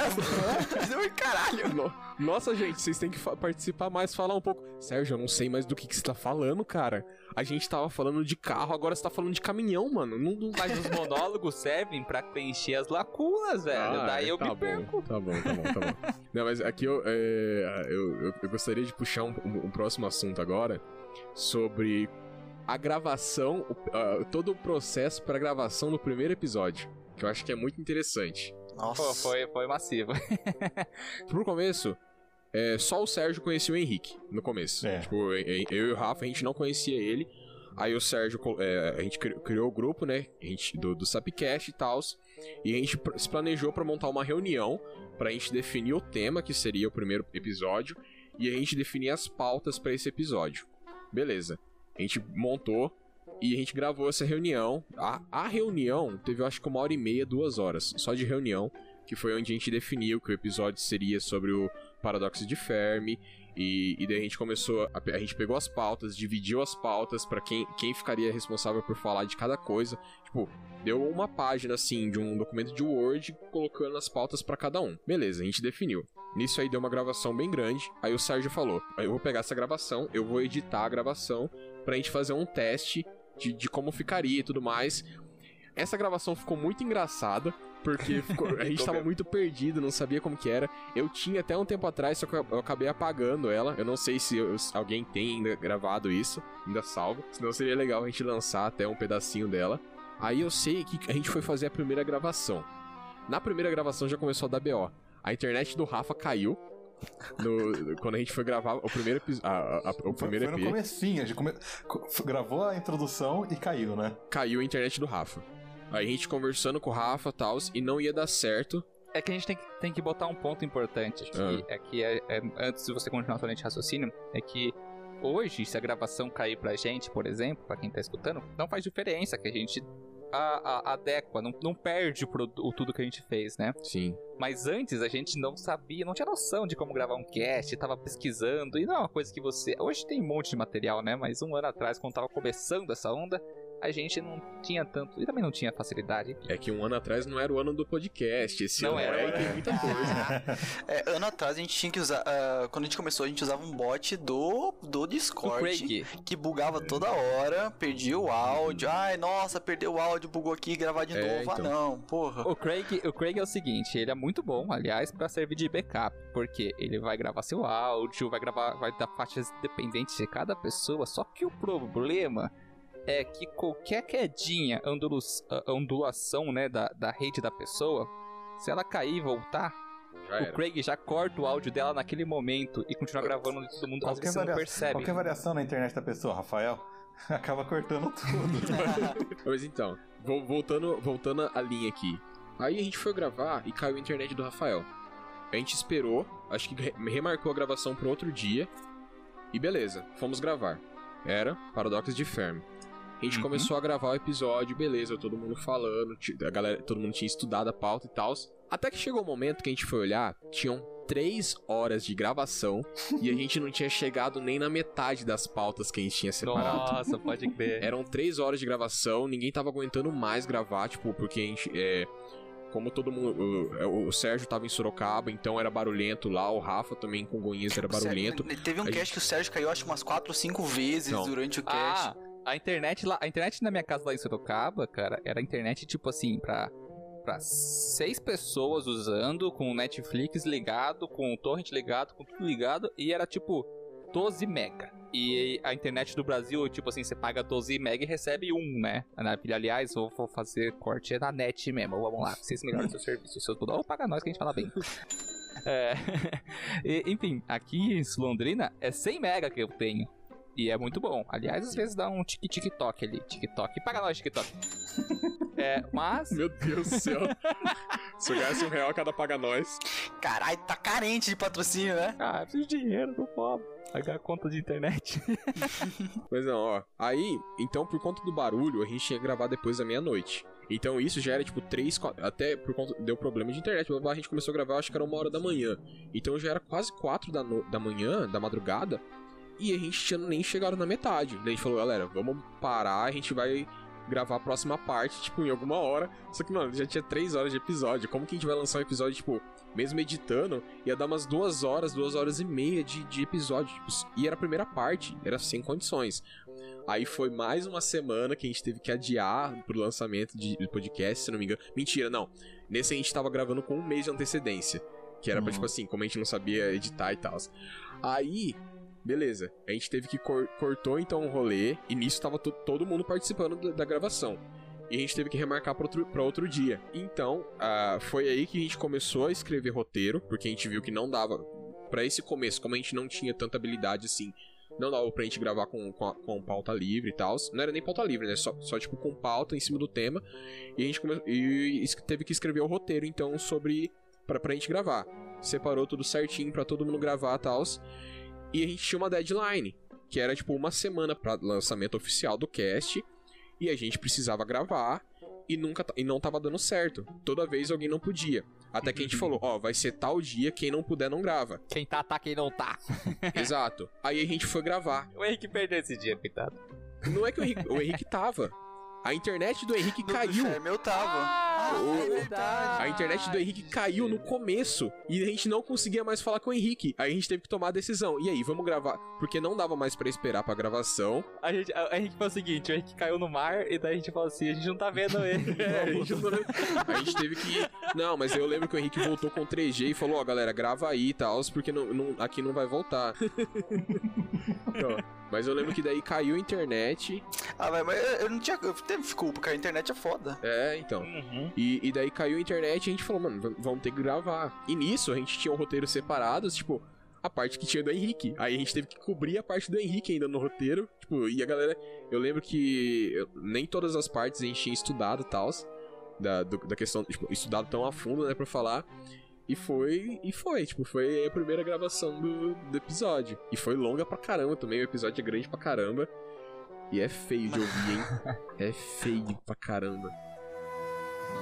Aliás, ali- a- é isso que eu ia falar, é o episódio 1, ele é muito feio, cara, porque assim, O conteúdo é bom, aliás, só que a gente é meio engessado na fala. A fala é engessada hein, pra caramba, porque a gente tava gravando uma coisa, fazendo, produzindo uma coisa que a gente nunca tinha feito antes, um podcast, né? Então a gente tava tudo travadão, todo mundo. Cara, é muito esquisito, realmente é, é, é agoniante de escutar hoje, depois que você vê os novos episódios. Mas tá lá porque por questões históricas. Quando fizerem uma biografia do Sopcast, tá lá. Você pode ver que a qualidade de áudio do Sérgio naquele episódio Porra, era cara, demais. Nossa, minha O- Olha, isso é importante, Henrique. Isso é muito importante. A qualidade de áudio.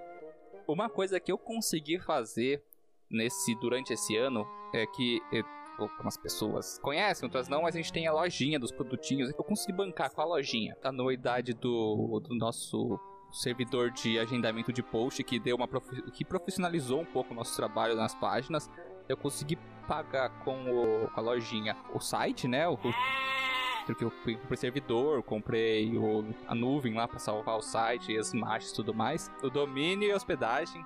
E eu consegui comprar os microfones. Eu não consegui comprar microfone pra todo mundo, mas eu consegui comprar. Como que eu, Rei, é o que mais participa, e também tem o SAP News, a gente sempre tá à frente de tudo, né? E o que mais precisava de melhorar o áudio, né?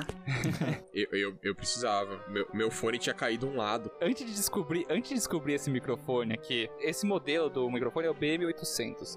Ele não é um microfone caro, mas também não é um microfone barato, assim, ele é o custo médio. Só que o salto de qualidade que ele dá no áudio é absurdo. É só você escutar o primeiro episódio do 1 ao 5, tá um lixo o áudio.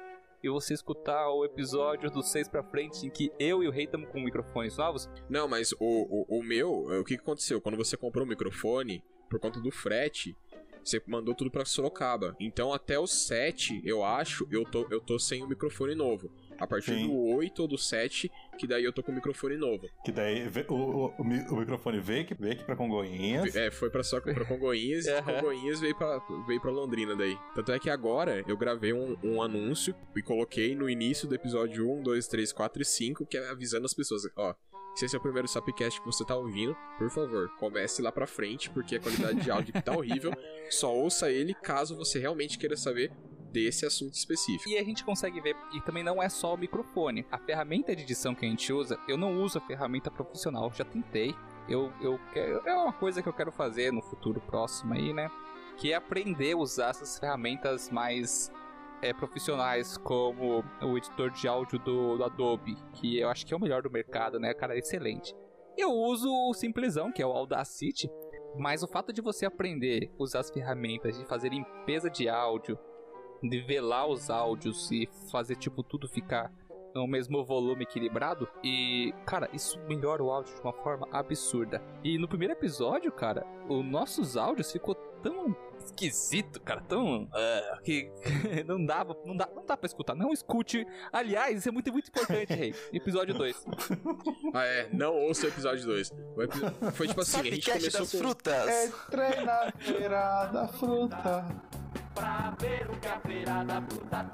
A gente começou com o episódio 1, que era tipo assim, um, um, te- um tema sensacional.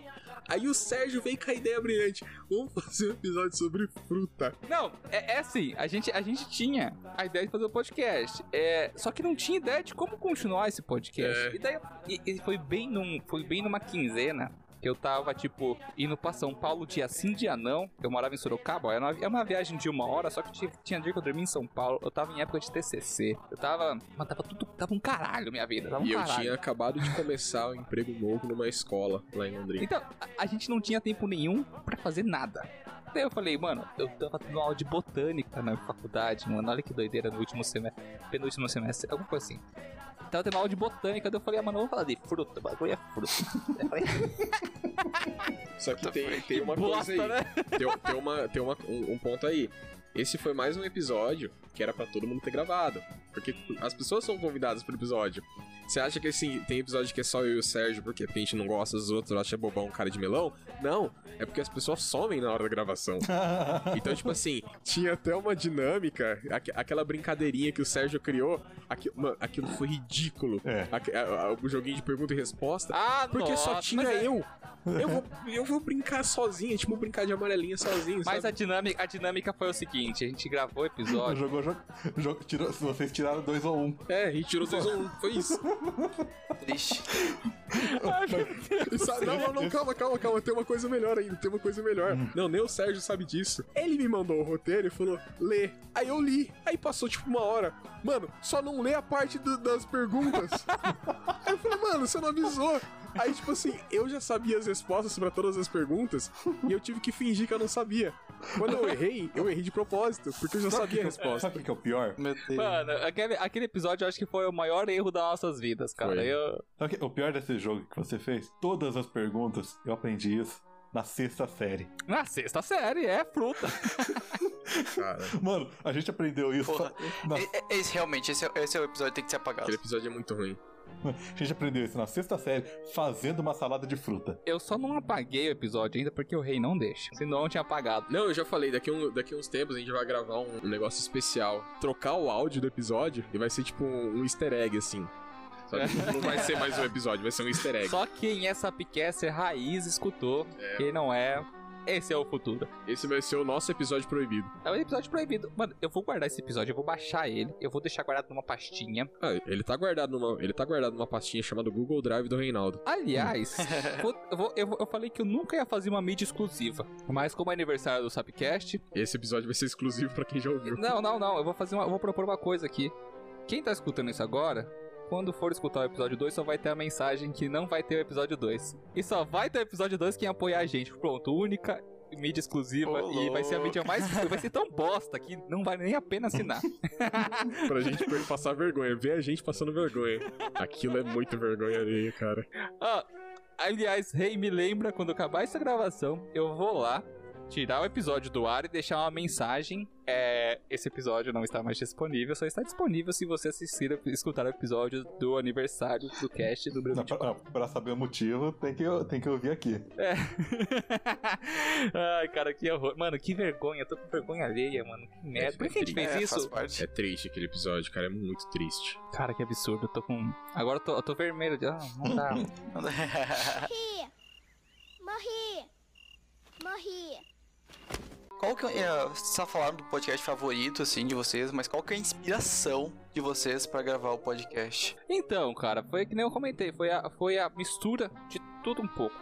Mas os três principais foi cast, o SciCast eu consumia pra caramba e o Mundo Freak da dinâmica. Então eu queria misturar a dinâmica do Mundo Freak, o conteúdo do SciCast e as referências do Nerdcast, né? Na verdade não houve um responsável, houve um amálgama tudo, né? A gente fica meio que... Eu acho que não existe uma obra autoral de verdade. Tudo é inspirado em alguma coisa, tá ligado? Faz sentido. Não tem como você fazer uma coisa pura, velho. Não existe. Eu falo assim, é, o- o próprio, por exemplo, que o pessoal fala, porra, mano, é muito louco, o Senhor dos Anéis. Mano, se você pegar o Senhor dos Anéis e a Bíblia, ou você pega o Silmarillion, né, porque foi antes da criação, mano, é a mesma coisa, velho, tá ligado? Tem muita referência, tudo é derivado, Harry Potter puxou, pega referências daquilo, da, disso, daquilo, Nárnia pega referências também bíblicas, um monte de coisa. Eu acho que ninguém consegue. Hoje é impossível você gerar uma obra pura ou fazer um, um programa puro, tá ligado? Você tudo que você vai fazer hoje inconscientemente vai ter referência, vai ser, vai ter bra... vai ter dedo de tudo um pouco que você consumiu antes, tá ligado? Nem o Walter White conseguia fazer algo totalmente puro. É. 98% de pureza, mas Easter eggs. ainda tinha 2% de safadão. E você, Rei, qual que é a inspiração aí? Ah, cara, minha inspiração é porque eu queria ser famoso, sabe? Seu babaca! Mas, cara, eu acho que um dos principais foi, tipo, ver a dinâmica do, do Nerdcast. E eu sempre gostei da dinâmica que tinha lá. Eu sempre achei muito massa poder participar de alguma coisa assim. Mas eu acho que um pouco parecido com o Sérgio, assim, foi o SciCast, uma- um, do- um dos estalos, assim. Porque é, o SciCast, embora seja muito importante, eu já tenho ouvido quase todos os episódios, não faz muito tempo. O SciCast, quando o Sérgio cham- convidou pra participar dos, pra, pra gente criar o Sapciência, fazia tipo um mês que eu tinha começado a ouvir SciCast pela primeira vez. E tipo, eu tava tipo, caraca, é muito massa isso, não sei o que e tal. E daí o Sapciência. E, e eu acho que, sei lá, talvez no começo tenha passado alguma coisa na- pela cabeça, tipo, de fazer um podcast lá pra frente. Só que pra gente era, mu- era uma coisa muito distante, sabe? Porque não, não, não era algo impensável, assim. Tipo, meu, primeiro você tem que criar alguma, alguma coisa sólida e tal. E eu falo que nem tanto questão de inspiração. Só que, tipo, eu vi. É, é uma coisa que eu gosto de fazer. E isso é uma coisa que eu, eu, eu conversei com o Sérgio esses dias. Porque é uma coisa muito desgastante. É cansativo. Editar os episódios é cansativo. Sabe? Tipo, é- é trabalhar, com, é, pesquisar, fazer, é, estudar pra gravar o episódio e tal. Cansa pra caramba. E, tipo, meu, tem um ano que a gente tá fazendo isso e não quer parar, sabe? E a gente não recebe nada em troca. Tipo, de. nada. Literalmente. Ah, Pelo contrário, né? A gente, a gente gasta. a gente gasta dinheiro pra, pra, pra isso, né? Ô Sérgio, paga nós aí. A gente gasta, é verdade. Eu- tenho que pagar meus funcionários aqui. Ó, o limite de vocês tá desatualizado, mas o Rafa, o Henrique e o Rei, eu vou ter que. Eu vou pagar o salário dele de um dia em X tudo. Eu vou ter que fazer? O Rafael vai ter que fazer. O Rafa vai ter que E o fazer. que eu tenho pra te revelar é que eu me prostituía. Antes? Calma, calma, mas você não sabe por quê. Eu me prostituía pra comer cheeseburger. Eu, pra gravar, não me inspiro em ninguém de podcast. Ninguém. Acho que não tem nenhum, nenhum- nenhuma pessoa assim que me inspire em- no mundo dos podcasts. Eu gosto muito do estilo do Atila Yamarino, que é o cara da Ah, com neurologia certeza. e atualmente porta-voz da luz científica brasileira. Você falou errado. Biólogo pesquisador. É cientista, biólogo, pesquisador, escritor. De qualquer forma, eu me inspiro nele. Eu acho que ele é uma pessoa assim top pra inspiração, principalmente pra falar de ciência. Eu acho que o Atila é o cara mais importante do Brasil nesse momento em divulgação de informação, cara. Ele é a luz do Brasil no parâmetro científico no momento da pandemia. Mas se for, tipo, saindo nessa parte de podcasts, pra mim, tipo, meu, Carl Sagan, pra mim é um cara que, tipo, eu acho que é, tipo, é o padroeiro, assim. Não, mas isso com certeza. O, o Neil deGrasse Tyson, embora eu acho o, o estilo do, do, do, do Neil um pouco assim em alguns momentos, sabe? Tipo, não é uma coisa que eu concordo totalmente da forma que ele divulga a ciência em muitos momentos. É, eu acho que ele é uma pessoa que tem uns discursos científicos bem inspiradores, assim, com relação à divulgação científica. E, e uma coisa, tipo, que eu, gostava, que eu gostava bastante dessa questão de. que é o que eu mais levo, assim, de descomplicar a ciência, foi lendo o livro do senhor Stephen Hawking, O Universo numa Casca de Nós. Quando eu li esse livro, cara, eu, eu li esse livro e falava, mano, é, é tipo, ele trata de uns assuntos muito complexos, mas de uma forma excepcional, sabe? E, tipo, você você vê tipo, a determinação desse cara, tipo, pra conseguir ser um ótimo cientista e um ótimo divulgador, o que nem sempre são paralelos, né? Nem sempre um ótimo cientista é um ótimo divulgador, e nem sempre um ótimo divulgador um ótimo cientista também. Em questão tipo, de como que eu posso falar achievements, como que fala achievements em português? Conquistas, no meio, no caso. Uhum. Porque- Nossa, que mala. Não, eu tenho, eu tenho esse problema, eu tenho esse problema de às vezes eu esqueço palavras. Eu tenho esse problema que, que sometimes I'm, I start to speak in English. yeah, man. Sometimes I don't I don't remember, you know. But my English is a very ghetto English because I love to listen to rap. So Atenção! Folgado! ah, meu Deus, folgado e metido a falar inglês. tá. Mas basicamente é isso. E, e eu quero falar uma coisa aqui que o Rafa fala que ah eu tô aqui só pra encher número, mas o Rafa ele é um cara que ele tem um conhecimento geral sobre as coisas. Que toda vez que ele não tá num podcast, a gente esquece de falar alguma coisa. Ele, ele é o cara que lembra das coisas que a gente tem que falar sem nem mesmo saber o que, que a gente tá falando. Ele é o banco de dados. Exato. É incrível. Eu fico assim, mano, como assim, velho? Como que você, você lembra desse negócio? E é o senhor referência também. Ele é o único cara que, que entende as referências que eu faço. Porque o Ah, Sérgio não, nunca daí é entende. demais. Não, daí é demais. Ah, é- é- Essa questão das referências é assombrosa, porque tem hora que o Rei e o Rafa estão conversando. Pra mim, pra mim, estão falando grego, bicho. O- os dois estão fazendo referência que. Não, não entende nada? É foda. Isso é, isso é engraçado. Eu não entendi o que ele falou. Bom, eu falei da parte do querer ser famoso, porque isso me remete a uma história recente, muito interessante, que eu vivi, mas Minha defesa, antes de começar a, a notícia, eu estava alcoolizado. não tava. Em minha defesa, ele não Ah, vai, estava. compa- compartilha, eu quero saber. Vamos lá. Foi a primeira, a primeira e última participação do, do Sapciência em um evento é, científico, que foi um evento astronômico lá em Londrina, organizado pelo Guedal. A gente estava nesse evento, né? Conheceu o pessoal lá da, da organização, é, e tudo mais. E a gente, é, o pessoal apresentou a gente pra galera que tava lá, a gente participou, tirou fotos, um monte de coiseira. Aí chegou no, no final do evento, a gente tava indo embora, porque eu tinha estacionado o carro longe, a gente tava indo embora, e um casal pa- parou a gente pra perguntar, tipo assim, o cara tinha visto um negócio e falou, ah, vocês mexem com ciência, não sei o que, vocês devem saber me responder e tal. E o cara perguntou pra gente sobre uma informação de uma bola de fogo que ele tinha visto, não sei o que. Tipo, era uma bola de luz que ele tinha visto no céu, não sei o que. Filmou, ele deu um zoom. É, ele ficou- filmou, ele tinha, ele tinha filmado e tal. Aham. E daí a gente conversou com ele do que, que poderia ter acontecido, falou algumas hipóteses, só que a gente comentou que era difícil porque era só um, tipo, com aquele vídeo dele, tal, só porque querendo ou não ele tava meio de longe, então não dava pra saber o que era. A gente levantou algumas hipóteses e tal. E beleza, isso foi um- uma meia hora de papo com ele e tal. E depois a gente tava com fome e foi embora. E a gente foi num, numa lanchonete comer cachorro quente. Aí a gente chegou lá, tava lotado o lugar. Aí não tinha lugar pra sentar, a gente teve que ficar esperando. E nisso, o Sérgio já começou. Não, porque eu quero meu lugar. Porque eu sou uma subcelebridade. Sou ex-BBB. Eu sou uma subcelebridade.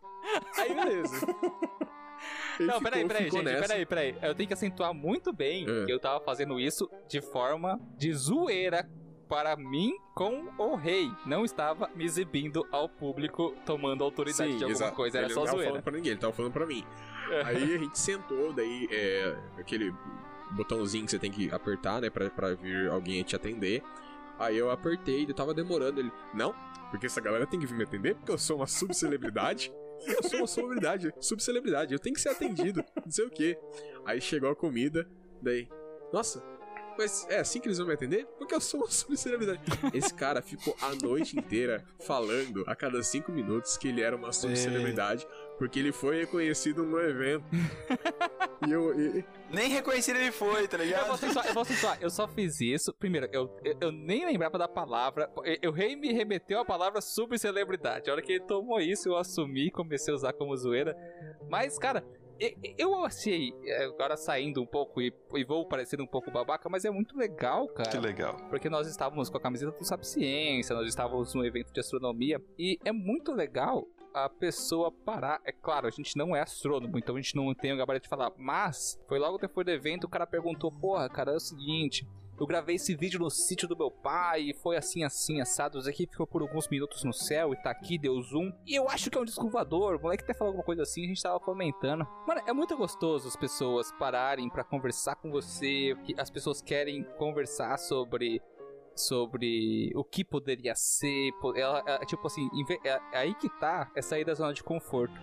Ela- essa pessoa estava no evento de astronomia, ela presenciou algum fenômeno meteorológico que, que, que, que deixou. que não era explicável, né, visualmente. E em vez dela falar assim, ah, é um disco voador, não, ela veio querer tirar a dúvida. E isso é muito bacana porque demonstrou uma pessoa que, mesmo. qualquer pessoa poderia falar que é um disco voador, mas ele queria tirar a dúvida. É, reconhecer que a proposta mais simples possível é um disco voador, não é correta, tá ligado? Você pode correr atrás do que. Cara, eu achei muito foda esse dia.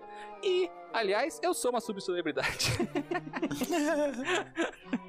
Na tua cabeça, talvez. Você é uma subcelebridade. É sim, é sim. é brincadeira, galera, tá? Não vamos, não vamos levar a sério. Não sou nenhum Sou babaca babaca! que fica gritando na fila do banco que eu deveria ser atendido primeiro porque eu sou. celebridade. Você Mas, não é nenhum enfim. babaca que fica rasgando multa na frente dos outros porque é. É desembargador. é. Porque é desembargador e porque conhece o secretário. Não, mas eu, não sou cidadão. Eu sou engenheiro melhor que você. Cidadão não, engenheiro civil formado, melhor do que você. Verdade, Pior que isso, é verdade. Péssimo. Mentira. Calma, vocês sabiam que o, que o, o agente de que, que multou os caras é mestrado e doutorado? Enfim. Comecei. E que a mulher, a mulher, eu não sei se a mulher ou o cara, não tinha nem registro no CREA. Isso! Que que é isso? Vamos voltar pra cá isso? e- Que deselegante! Vamos Totalmente. falar dos planos futuros, vamos falar dos planos futuros do Sap Ciência, do Sapcast, cara. É, que a gente já comentou várias coisas durante o episódio, do que principalmente dos planos futuros. Tipo de ah, fazer live, essa gravação e tudo mais. Mas aonde que a gente vai acabar chegando com isso tudo, né? Um dos planos que eu tenho é o projeto da live. Outro plano que eu tenho é futuramente, sei lá, cair no YouTube. Mas isso. Ah, Estamos testando, testando vídeo aqui hoje pela primeira vez, sabe que Sim. eu achei, eu achei bem interessante que é é melhor prestar atenção quando as pessoas falam. Eu gostei, gostei. É, o meu, eu, eu achei legal também. E o meu, se for, se for fazer a live aqui na posição que eu tô, mostra a minha querida geladeira. É, Dá pra ver as roupas bagunçadas do Sérgio lá no sofá também. Eu já eu trouxe vocês pra cama. O, o, o, o, o rei, ele, ele começou a trabalhar uma, numa empresa de cerveja que não daremos nome até que nos pague. Mas o cara tem uma geladeira de cerveja no quarto dele. Que massa. Muito desumilde, é muito desumilde isso, de verdade. Não, mas isso, isso, isso é porque eu estou em processo de transição, né? Agora eu tô na casa dos meus pais, porque eu tô trabalhando de home office. Mas como eu ia dizendo, eu estou em processo de transição, que eu vou mudar pra uma outra cidade. Mas como eu tô em home office ainda, é, eu trouxe toda a minha mudança de Londrina aqui pra casa em Arapongas. E não tem espaço pra colocar, eu tive que colocar um apart uma kitnet dentro de um apartamento. Então, com- por falta de espaço, minha geladeira acabou parando no, no, no meu quarto, que é onde cabia. Essa geladeira aqui era minha, né? Não, ah, não, essa aqui eu acho que não é, cara. Eu não tenho certeza. Ah, não, é sim, é, é, é a que era sua. Não, é que vocês não sabem. Eu tenho um varal aqui dentro do meu quarto. Normal. Olha, o, o, o quarto do rei é maior que meu apartamento, só pra deixar registrado. Ah, porra. Não, não é não, tá louco. tá louco, aí também não. É né? verdade. Quer dizer, às vezes não. Tem as lives que o Sérgio falou. Está no YouTube. Estamos aí com as câmeras abertas, mostrando os quartos de todo mundo. Pela primeira vez. Vendo carinhas. Tem, tem projeto novo por aí, né? Que tá. Tô tentando botar em prática, mas devido a problemas técnicos de áudio, tá um pro- pouquinho difícil. em breve, em breve. Tá É, vamos ver. entrevistas de sair, né? É, tá em. em- em- Não consigo nem repetir a piada. Mas é isso aí. Vai ter o talk show. Vamos fazer o talk show do Sapiência. Isso aí, Olha que legal. Vamos ver se vai ser legal. Vai, vem pra cá, vem. Quem sabe Ah, sai, quem- né? quem Mas falar? garantido, pelo menos, é que melhor qualidade de áudio, pelo menos da minha parte, vai ter. Além disso, ó, eu acho, eu acho bem interessante a parte de colocar, gravar, gravar o, o vídeo assim. Eu não sei como fazer, provavelmente tem que ter placa de captura ou algum programa que grave pra postar na gravação no YouTube, porque eu acho que é uma, é uma boa forma de. Dá pra você fazer Windows G, você começa a gravar no, no, no Windows 10. Mas se você fizer a, a chamada pelo, pelo próprio YouTube, você Hum, consegue. Ah, sim. Dá pra fazer uma live conjunta no É. YouTube, né? É. Ah, legal. Só que eu acho que tem que ter a internet mais estável pra fazer a live e já mandar pro YouTube. É, cara, que negócio. Tipo, a internet é um negócio. Às vezes, uma internet de 1 mega ela é mais estável do que uma internet de 100 mega. Isso depende da sua região, depende do clima que tá rolando na sua região, né? E eu tava vendo uma live esses dias do Meteoro com a Manu, né? Que concorreu à vice-presidência na, na última eleição. No meio da entrevista, eles. É, a, a caiu. Caiu a live, a Manu caiu da live e depois ela voltou. Isso ao vivo no YouTube. Então, tipo, hoje com essa transição que a gente tá tendo da informação da mídia, eu acho que vai ser um problema recorrente, não tem o que fazer, a gente só tem que saber trabalhar com ele, né? Mas é um, é um plano que a gente tem que botar em prática e tem que aprender a fazer. Ah, claro. Como fazer, né? Como podcast, a gente aprendeu a trabalhar com podcast e ainda não somos excelentes nisso, a gente vai aprender a trabalhar com outras mídias. Isso aí. O importante é não deixar de expandir. E. Falando. Isso já entra, já entra no próximo tópico, que é as dificuldades. Tá aí, internet é um porre. Principalmente quando tu mora numa pensão e divide com mais 10 pessoas a mesma internet. Olha, cara, eu já morei em pensão, cara. Nossa, que triste. Foda, velho. Cara, a- a- a minha- a- o meu problema de internet aqui é que ela é de lua. Tem dia que é uma maravilha, fica tudo lisinho, mas do nada trava. Eu vou, eu vou dizer o que acontece, Rafa. É que eu, a Congonhas é uma cidade tão pequena em que é, eles contratam uma internet de 100 mega e distribuem pra cidade inteira. Então é- Deve ser isso aí, cara. a cidade inteira é uma única internet. Cara, eu, eu uso 20% da internet da cidade, então. É, você usa 20%, Rafa. Você... Mas aqui em Arapongas, antigamente era complicada essa questão de internet. Hoje em dia já melhorou. Mas meus pais, no caso aqui dos meus pais, era é, é tipo assim, é 3, 4 quadras da linha de trem. E sempre que passava o trem, caía a internet. Toda a gravação Fica Pom, pom. É, isso é, isso é verdade. Toda gravação tem o trem passando no fundo. E só que antigamente, isso há uns 5 anos atrás, quando era uma outra provedora de internet ainda, eu sei que tipo assim, estava eu, bonitinho, jogando meus joguinhos online, de repente ouvia. Eu falei, ah não! Aí já caiu. Aí ficava tipo assim, merda. 5 minutos. 5 minutos pra voltar à internet e tal. Eu falei, ah, cara, mas qual que. Pera aí que o Elon Musk, o Elon Musk tá aí nos vindo com a Starlink internet mundial e fudendo com a fu- fudendo com a visão. Ah, não quero falar desse brother, não, velho. Não quero falar dele, não. Ah, nem é tanto problema assim, porque eles vão ter horários planejados e vão piscar o satélite. Já, já... Não, mas não é piscar. Eu tava vendo o pessoal reclamando já. Olha, vou fugir muito do assunto agora. Mas. É, normalmente, foto do espaço. Quem, quem já fez uma foto simples no celular que você deixa a abertura do, do captador aberta, da, do obturador aberta, é, você pega toda a luz que vai passar naquele ambiente por 20 segundos, 30 segundos, às vezes, dependendo da sua precisão e da sua câmera, né, da sua lente. Então é uma coisa absurda. E o Starlink tá viajando e você pode não ver a olho nu. Às vezes tá uma fase meio coisada, mas como você tem uma pintura por um período prolongado, mano, postaram uma foto hoje, foi hoje, exatamente no dia 26 essa gravação do set, em que o cara tava tirando uma foto do espaço e riscou o, c- o céu inteiro riscado, assim, tá ligado? Como Eu já vi fotos assim. Do Sterling. e ao olho nu, ao olho nu ele não tava vendo satélite nenhum. Só que é, na, na, na abertura- no, no obturador aberto captou e ficou uma rede no, na, na, na, na imagem. E era o Starlink, cara. Infelizmente. É. Problema de um, solução de outros. E aí, internet boa ou poder ver as estrelas? Poder ver as estrelas. Internet boa. Poder ver as estrelas. Internet boa. Poder ver as estrelas. Internet boa. Tira casaco, põe casaco, tira casaco, põe Tira casaco. casaco, põe casaco, tira casaco. Tira casaco, bota casaco, tira casaco, bota casaco. Outro problema grande que tem, além da internet, né? Instabilidade e tal, aqui pra mim é questão de tempo. Porque agora a gente tá em quarentena, então tá bem limitado o que eu posso fazer em questão do meu mestrado. Só que tem hora que eu fico em função do laboratório, fazer o experimento, chegar em casa, filtrar os dados, escrever.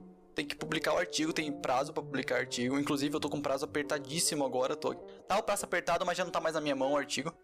Mas, porra, eu tenho que mandar a resposta pra revista até dia 3 de uma correção enorme que eles fizeram de um artigo submetido. Então, às vezes, eu tô apertado nisso. Ah, tem a vida pessoal também, que não dá pra deixar de 100% de lado, apesar de ser mestrando e não ter muita vida pessoal. tem, sei lá, meus problemas, que as pessoas não sabem, mas a gente vive problemas normais, não é porque a gente tá na internet que a gente não tem nossos problemas. Às vezes a gente tá puta cara, a gente tá triste, às vezes, sei lá, e não quer gravar, não quer fazer outra coisa. Tem é, problema de saúde, às vezes tá doente, não dá pra fazer o que a gente quer. E a gente não recebe pra estar aqui. É porque a gente quer fazer alguma coisa, então tudo, tudo o que vem atrás ainda tem o peso maior de a gente estar aqui porque só porque a gente quer. E às vezes só a gente querer não é o suficiente pra gente pensar, nossa, tá, hoje eu vou ter que dedicar meu dia pra isso. Então é É foda. lua, né? É lua. A gente tem que estar É. disposto, tem que estar tudo, tem que tá tudo de acordo no momento. Porque assim, é que nem o, o Henrique falou, cada um a gente tem os nossos pontos, nossas vidas, né? Mestrado, trabalho, estudo. E cara, esse momento de gravar os quatro juntos é tipo um momento raro e tá marcado há uma semana atrás. Tipo, Uhum. quem tá lá às oito, Pior, tá lá. fo- são, foram duas. Foram duas gravações ainda com os quatro. Porque foi É. quarta-feira e hoje. É, a gente, a gente fez uma gravação, gravação só pra, pra definir as pautas de hoje e uma gravação do, do das pautas, o cast agora vocês estão escutando. Mas esse momento que a gente consegue ficar os quatro juntos é um momento muito bom e raro, aliás. Quando a gente tem que marcar alguma coisa, é muito difícil. Porque, porra, cara, cada um tá numa cidade, em um estado diferente, tá ligado? E cada um tem sua vida pessoal, seu trabalho, estudo. Bicho, não é fácil Não é. juntar. Cara, é muito difícil. É um bicho de cabeça. Você tem que se desdobrar. E muitas vezes o ânimo falta. Nossa, já, já, já perdi a conta de quantas vezes eu gravei é, o cast assim. Tipo, eu tô com um ânimo totalmente diferente. Daí quando você entra no cast, você, porra, muda. Muda, você assume, você, você assume um personagem, seus trejeitos mudam, a gravação muda. Sim. Porque você, porra, você, tem- você entra lá pra gravar. O humor muda na hora. Antes e depois é uma coisa, durante é outra. Cara, é uma coisa muito louca. E isso que o Henrique falou, tipo, e você falou também, Sérgio, do ânimo e tal. Eu tô pensando aqui, ó. Hoje a gente tá gravando esse episódio no domingo. Aham. Eu passei metade, quase metade, mais a metade do meu domingo editando o Sap News que foi ao ar hoje nesse domingo, porque a gente gravou ele no sábado, né? A gente gravou ele no sábado à tarde. Eu editei ele no domingo. Eu comecei logo depois do almoço a fazer a edição. Fui terminar, acho que era 6 horas da tarde. Então, tipo assim, foram 6 horas aí editando o podcast. Aí depois eu parei. Aí eu fui lavar a louça. Aí eu fiz janta. Aí eu fiz um café. Aí eu sentei aqui pra gravar esse, esse outro episódio. Já tem 2 horas e 15 de gravação aqui. Eu tô pensando que amanhã eu tenho que acordar 7 horas. Daí pra trabalhar. Eu vou fazer um negócio importante no, no trampo amanhã cedo. De apresentação de projeto. Então, tipo assim, às vezes é muito complicado. Tipo, vai um, um ânimo muito grande pra uma coisa que você nem vai receber nada. Tipo, eh, monetariamente, assim, em Não, troca. a- acentuar que a gente não tá E- reclamando, a gente não tá reclamando por não receber nada. A- Não, Acentuar isso. longe disso. É que É, não, não, a gente não tá, não tá reclamando. É só.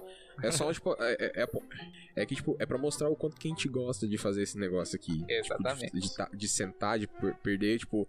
Perder, entre aspas, né? Tipo, horas da, da nossa vida, de, que a gente podia estar fazendo qualquer outra coisa. Pra, tipo, gravar podcast, editar podcast, lançar, trazer conteúdo, etc. Porque, tipo, é uma coisa que a gente realmente gosta de fazer. A gente já faz há um ano aí o podcast, quase dois anos a, a página. E é uma coisa que é muito da hora de fazer. Eu gosto bastante de fazer. Embora, tipo, em muitos momentos é, é uma coisa bem desgastante, igual o Sérgio já falou, de, tipo, de muitas vezes começar a gravar o podcast tá meio desanimado. Nossa, é que às vezes vocês não percebem. Mas tem podcast, quando a gente começa, eu tô tipo assim, nossa, vamos, vamos gravar, sabe? E, e, e, tipo assim, ao longo do. po- Tipo, só de estar conversando e tal, ao longo do podcast eu vou me animando tanto. tipo assim, meu, meu humor vai subindo, tipo, muito, Pega sabe? no tranco. Mas a- é, então, mas até pegar no tranco às vezes demora e tal. É, às vezes. E a gravação, é, e como é tipo, é um podcast de ciência, então querendo ou não, a gente tem que pensar muito, tem um, des- um desgaste mental muito grande ao longo da gravação. Então, por exemplo, quando a, por- é, gravação que a gente vai- que tem é um pouco mais densa, tem muito conteúdo, cara, vai dando um- uma canseira no final do podcast, assim, vai tipo, é, que às vezes eu, eu, eu sinto que eu fico meio que, tipo, lesado, assim, eu fico meio.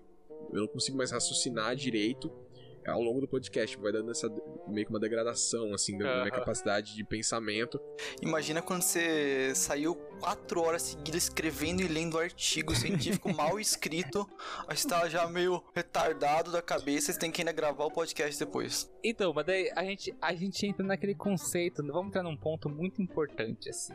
É, não é só o- podcast sobre divulgação científica, tá? É, eu acho que qualquer mídia de é, cultura, desde que ela não seja aquela mídia tóxica, né? Seja aquele po- polarização política, ou seja é, um, um cara, algum programa que pregue notícias falsas, essas coisas. Não necessariamente sobre política, pode ser sobre ciência, tipo um programa sobre terra plana, por exemplo. Deve existir por aí. Ah, tem. Então, é, o, o que acontece é que falta o incentivo e falta mídias desse. Não é que. Vamos dizer assim que existe muita coisa, só que é, tem dois pontos que eu quero abordar. A dificuldade de você fazer divulgação científica ou de eh, notícias em si com conteúdo imparcial e com e bom, né? E também eu fico vendo as redes sociais, elas têm o problema do algoritmo de certa forma de que elas dão relevância a algumas coisas que não necessariamente não vão agregar em nada, tá ligado? E quando a gente tá falando, tipo, porra, nosso, nosso trampo de fazer um podcast, ou divulgar ciência, todo dia trabalhar a pró da divulgação científica sem ter nenhum retorno, né? Às vezes tirar do bolso pra fazer isso, não reclamando de fazer isso, eu, tô, eu faço porque eu quero, porque se não quisesse também. Eu não tenho nenhum contrato pra fazer isso, não sou obrigado. Eu tô fazendo porque eu quero, a gente gosta de fazer, que a Afinal, gente tá aqui. você escolheu estudar isso, né? Exatamente, né? Olha, eu escolhi ser professor, tô estudando pra ser professor e tô tomando arabiroca. Mas enfim. Baixou o BRKS é tu agora, não sei. Mas é, é, é foda, a gente, a gente sofre, sofre com amor, é aquele negócio, né? Beijo na nuca. E eu percebo assim, o que poderia ser diferente. Vamos lá, eu quero propostas do que poderia ser diferente para que o Brasil hoje em questão em si, assim, sobre tanto mídias disponíveis, materiais disponíveis, incentivos sobre tanto cursos, palestras, podcasts, iniciativas de divulgação científica fossem mais visadas hoje e também o que as plataformas poderiam também fazer para melhorar isso, porque você entra no YouTube, lá no, nos em alta do dia, mano, você só pega tipo vídeo sensacionalista de pseudo de aquelas curiosidades entre grandes aspas, quem tá vendo no vídeo aqui tá vendo meus dedos, curiosidades. Vou falar o nome do canal, mas só vai saber quem é, ninguém vai saber, né, que é aquele lá o sempre no em alta, com muita desinformação. Não é um canal de ciência, é um canal de curiosidade. Não dá nem pra culpar muito. Ah, cara, mas eles assumem pautas e dão como verdade, cara. Você vê os caras falando sobre. Teoria de conspiração, um monte de coisa que. E sem contar o alcance deles. O alcance deles é tão grande e eles falam sobre umas coisas com tanta autoridade que toma como verdade quem não tá na área. E as redes sociais também, você postar um texto super bem elaborado, bonitinho, e comparado com você postar um xingamento contra alguém famoso, tá ligado? São Uhum. alcances completamente diferentes. Ou você tá entrando numa piscina de Nutella. Eu sou uma foca aqui, ó. Opa, ah, eu acho, eu particularmente, Henrique falando, que quem deveria espalhar ciência no país seria o, é o próprio governo. Não, não entrando, não entrando no âmbito de política, mas nada melhor para o país evoluir como uma nação do que ter mais conhecimento científico para produzir com mais qualidade. E tá, vou me retratar. Não é uma obrigação, mas seria muito bom pro governo e pra própria população se o país desse mais atenção para a importância de ter uma população com dire- eh, contato direto com ciência, ou descoberta científica, seja de âmbito nacional, internacional, para que eles saibam o que é real, o que está acontecendo, o que está no estado da arte. Estado da arte, é, quem não sabe, é onde está a divisão entre conhecimento e não conhecimento, é ali a barreira entre a das descobertas. E para as pessoas saberem, poxa, tá, eles estão pesquisando isso, ah, é interessante, já descobriram isso. Não precisa saber exatamente tudo sobre o assunto, como a gente comentou antes, mas ter um, um breve conhecimento sobre o que está acontecendo, sobre atualidades no mundo científico, deveria ser responsabilidade.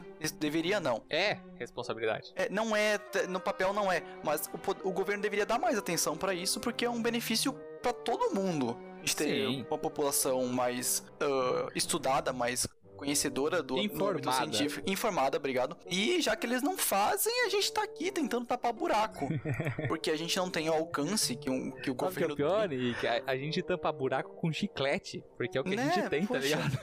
É, é tapa buraco com, sei lá, com papelão. Se pisar É. em cima, cai. Porque a gente não tem suporte, a gente não tem apoio. a- a- as páginas de ciência do, do Brasil e do- não tem. não recebem a devida atenção. E no mundo todo, o algoritmo não, favore, não favorece quem quer espalhar conhecimento científico. Seja de qualquer, qualquer situação, não, não discriminando pra qualquer lado. Mas, porra, é foda. É que o algoritmo quer vender propaganda, propaganda se vende por números, e números se dá em sensação, em coisa sensacional, sensacionalismo. E daí você perde tudo o conteúdo que é relevante em questão de informação, em questão de atribuir algo a mais, e você joga, sei lá. Kardashians brigando por um anel que caiu no, no, no, no, no mar, tá ligado? Foda. Cara, dá desânimo pensar nisso, velho. Na questão dessa de divulgar ciência, não pode divulgar ciência. Ciência é tudo comunista. É isso aí, cara. É- é- esse é o pior, pior, esse é o pior coisa. Mas, mas é, cara, o, o problema é que daí, o- principalmente agora, que a, a ciência ainda tá um pouco mais. Hoje, por causa de- dessa porcaria ah, da, do, da, da Covid, a ciência ainda tá, agora tá um pouco mais às vistas do povo, mas só que o povo não quer saber como é que funciona, não. Quer dizer, eles vêm, mas não querem saber o que que é, só querem, só querem uma resposta. E a resposta é o não sei. E o pessoal não tá pronto pro não sei, não quer saber do não sei. Aí fica complicado também. Você que você é quando a gente tenta passar alguma coisa e se a gente fala não sei, a gente tá vendo como é que funciona, o que que é o que, que dá pra fazer, a pessoa não quer saber. Por, por mais que a, gen- a gente pode falar assim, vai só que eu tô defendendo o governo, mas com certeza não é. Por mais que o governo pudesse, quisesse fazer algum tipo de divulgação científica, ajudar na divulgação científica, não ia adiantar de nada, porque a- a- a- as pessoas ainda, ainda não têm interesse. A gente tá o trabalho que a gente faz é de pouco em pouco. Quando aparece alguém que se interessou por isso, cara, é uma conquista. Quando alguém vem faz vai, vai faz uma pergunta no direct. Cara, Pra caralho. é foda. A gente se, se sente importante, tá ligado? Nossa, a gente tá ensinando alguém e tá mostrando conhecimento pra uma pessoa que não tinha antes. Poxa. A melhor, a melhor coisa de tudo é quando alguém vem perguntar pra gente e a gente consegue responder. Às vezes a gente tem que pesquisar pra responder e responde. É bacana. E o que me dá mais ódio e ao mesmo tempo graça que eu compartilho no grupo, a gente ri muito dessas pessoas, são os caras que vêm xingar a gente falando que a gente tá sendo esquerdopata por falar de ciência. Cara, não tem nada a ver. Política, isso não, não tem essa mistura aqui. Não tem, cara. É muito absurdo. As pessoas, elas tomaram ciência como opinião política, mesmo não sendo ciência a opinião dela, tá ligado? Agora eu vou, eu, eu vou levantar alguns pontos aqui. Deixei, eu ouvi todas as informações que vocês passaram, eu vou levantar alguns pontos. Ah, nice. Primeiro, é, com relação ao entretenimento, eu meio que defendo, sabe? Tipo, tem coisa que é retardada, tipo, o cara numa piscina de, de Nutella e tal. Cara, eu entendo em parte a importância disso, Uhum. porque, mano, às vezes você tá num dia cheio com a cabeça, você só, quer- só quer ver uma parada, tipo, totalmente nonsense da vida, alguma coisa pra você dar risada. E eu falo isso como uma das pessoas que mais consome é, stand-up, coisa de comédia. Pra mim é, uma, é, um, é um. Tipo, na parte de entretenimento, é uma das melhores coisas que tem. Eu gosto muito disso, é uma coisa que, tipo, me desliga do mundo, de, de- de todas as coisas da vida. Então, realmente é um entre- entretenimento. Um outro ponto, com relação à divulgação, cara, eu sou uma. Eu, eu, eu acredito piamente que as pessoas, elas no Brasil, tipo, não só no Brasil, mas eu digo no mundo mesmo, todo mundo é formado para não ter um pensamento científico, porque a ciência gera perguntas e perguntas geram respostas. Então é assim, é- é, querendo ou não, ci- é, tipo assim, você é, querer separar ciência de política não dá, porque isso acaba, acaba sendo um- uma questão política. Porque é muito mais fácil fazer política num local em que ninguém faz perguntas do que num local em que as pessoas que fazem perguntas e essas perguntas têm que gerar respostas e essas eh, respostas muitas vezes são mais perguntas. Então, assim, tem muita. é, infelizmente, seria muito bom se, não, se política e ciência não, não, não tivessem interferência. Só que no momento em que a política interfere grandemente na ciência, e na forma como ela é vista, na forma que ela é divulgada, então, infelizmente, acaba essa, essa questão. Tipo, a tentativa de você divulgar ciência já basicamente te coloca dentro de um espectro político. Por isso, fica a dica: na hora de escolherem políticos, deem mais ah, razão para aqueles que apoiam a ciência, porque eles se garantem. Exatamente. Exatamente. A questão, por exemplo, o que, que você tem que melhorar pra, na- no mundo, na ciência? Isso foi até uma, uma pergunta que um cara mandou na página esses dias. é, que era para um trabalho de, de faculdade dele, que ele tava perguntando pra gente o que, que a gente achava que tinha que melhorar na divulgação e tudo mais.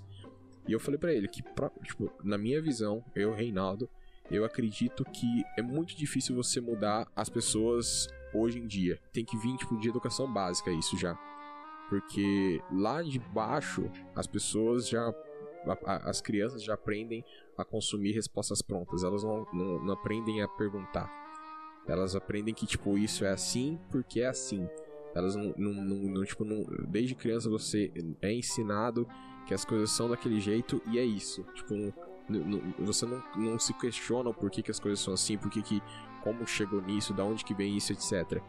E quando você começa, você cresce com a cabeça pensando dessa forma, vivendo o mundo dessa forma, quanto mais velho você vai, você vai ficando, você só vai querendo as respostas prontas. Você não vai querer fazer pergunta. Você vai querer digerir o que é fácil. Você- quer dizer, você não quer digerir o que é fácil. Você não quer nem digerir. Você quer que alguém digira a informação pra você e só te passe o cocôzinho lá, sabe? Só te passe o produto final. O, o, o Neil deGrasse Tyson, fa- Tyson fa- fala sobre isso, que crianças são cientistas de verdade. Porque elas fazem perguntas e fazem testes pra ver até onde consegue fazer as coisas. Mas só que vai crescendo e vai, vai esquecendo isso. Ela vai ser ensinada de que isso é ruim. Esse aqui é o exemplo, mais, o exemplo mais atual sobre isso, e eu vou abordar aqui agora nesse episódio de cast de aniversário, porque foi uma coisa que a gente conversou antes desse rolê e é uma coisa que está sendo debatida já faz um bom tempo no Brasil. Cloroquina. Cara, cloroquina. Cloroquina. Cloroquina, cloroquina tem no SUS. Não sei se funciona, mas a gente deduz. Já tem estudo dizendo que é ineficaz. Mas estudo é coisa de esquerdista, tá ok? É um absurdo. Hoje eu fiz um post no dia 27, no dia 26, eu fiz um post no, no Instagram do Facebook falando que é coisa mais absurda alguém que defenda cientificamente a eficácia da cloroquina. É um analfabetismo científico, porque temos evidências no mundo todo, diferentes é, posições políticas de esquerda, direita, centro, no mundo todo, governos diferentes, cientistas diferentes, governos que se opõem totalmente em conceitos ideológicos, eles estão declarando que não funciona. A questão é a seguinte: é, aqui no nosso Brasil, ele virou uma, virou uma questão de que é, não é mais se funciona ou não. É qual lado você apoia, tá ligado? Não faz sentido nenhum. Estamos falando de ciência, estamos falando de um medicamento, estamos falando de vida e as coisas perderam o rumo, o rumo do entendimento. Evidências científicas não valem mais do que um youtuber de certa posição política falando A, B, C ou D, tá ligado? Não, não, não tem, não tem mais sentido essas coisas. E o problema disso tudo, o núcleo disso tudo, tá, não é do governo atual, já vem dos governos anteriores, é a educação, cara. A, a você preparar a pessoa para ela questionar, para ela perguntar, para ela buscar a resposta. E isso tá defasado no nosso país já faz um bom tempo, cara. E felizmente, da minha parte, eu, Sérgio, eu tive uma família que me apoiou muito, tanto os meus pais, é, meus professores, que eu tive a oportunidade de estudar em colégio particular por um período da minha vida, tanto a minha tia, a mãe do Rafa, tá aqui no cast com a gente, cara, que ela foi uma tia extraordinária que desde que eu me conheço como gente, ela, porra, cara, ensinamento sobre biologia e química, experimentos caseiros, tá ligado? Fazer um terrário, você conservar um inseto em álcool e fazer insetário, tá ligado? Mano, uns bagulho muito louco. E, e, tipo, essas coisas me fizeram fi- ser curioso e buscar cada vez mais ciência. E hoje eu estudo o que estudo e faço o que faço por gosto que eu desenvolvi desde a infância. Mas pra gente ver que tudo faz parte de uma escada, cara. São degraus que você vai colocando pra pessoa subir. Se você botar um degrau muito, muito distante, que essa defasagem entre a classe baixa, a classe média, a classe alta, as pessoas não conseguem subir esse degrau e elas se estagnam num, num paralelo intelectual que elas ficam travadas num, num ponto em que elas não, se, não crescem, elas só querem ficar naquele ponto, e é o que acontece. É triste, mas é verdade. O que o, o que o Sérgio falou da questão, tipo, não é do governo atual, é, é aquela questão. Se A gente vive, a gente utiliza um sistema de educação, de ensino, que é tipo do século XVII. E já se passaram alguns séculos aí e a gente continua utilizando a mesma coisa. Alguns 400 anos. É, e a gente continua utilizando a mesma coisa. Foda, né, cara? É bom, isso, isso, isso eu acho interessante na pandemia, porque tá obrigando ah, o sistema de ensino a se adaptar muito, muito rápido à tecnologia. Não sei o quanto isso vai ser bom no, no final, né? Porque a gente não sabe o futuro. Mas está forçando, pelo menos, aos professores e as escolas a darem um jeito de trabalhar agora com ferramentas que eles nunca pensaram em ter que trabalhar antes. Quem falasse ah, antigamente, ah, não, vai ser aula tudo online, o professor ia olhar, você tá louco. Ah, a importância de ter sala de aula blá blá blá, aquele discurso totalmente do século XVII, ia ficar nisso pra sempre. Agora que eles são obrigados, eles veem que tem muita ferramenta à disposição deles, eles estão tendo que aprender na marra a utilizar. Só que daí você tem que botar num ponto muito importante a acessibilidade. Nós, nós podemos fazer Sim, isso. claro, não. São os privilegiados. Mas e o piá, e o piá no morro do no morro do alemão lá? É, exatamente, Sim. cara. A, a educação à distância, ela é uma, é uma tendência. Isso vai acontecer e vai ser uniforme em algum momento da história da humanidade. Todos vão estudar de casa e as atividades é, de interação social que vai ocorrer vai ser paralelo a isso. Então, ou seja, a educação vai ser em casa e, vai ser distância, não necessariamente em casa, mas vai ser distância e, e a educação social vai ser paralela a isso de outras formas, sei lá, parquinho no final de semana, tá ligado? Mas a questão é o seguinte: enquanto não existir uma uniformidade dentro da sociedade de que todos possam ter acesso a isso, não vai ser possível. Sim. É, isso é um, pro- bem grande no Brasil, principalmente. Grande população não tem. Eu, eu acho que é uma das primeiras vezes que eu, con- que eu con- concordo quase que completamente com o Sérgio. Isso é uma coisa É. É meio raro, eu fiquei até meio assustado aqui. Agora, então a gente pode entrar num outro tópico. O Sérgio é responsável? O Sérgio é responsável. O Sérgio é responsável? Eu vou falar, eu, eu como Sérgio, vou falar do Sérgio. Sérgio é a pessoa mais responsável do mundo e altruísta. altruísta, altruísta eu concordo. Responsável eu discordo. ah, é foda falar do Sérgio assim, porque o Sérgio foi o que? Foi idealiz- idealizador da página que foi terminar num cast. Quem conhece o, o, o, o Serginho.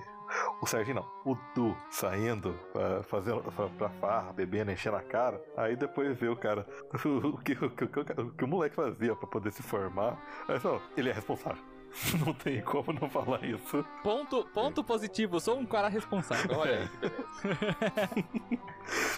É chato pra caralho, mas é responsável. Ai, ai, o Sérgio é responsável, né?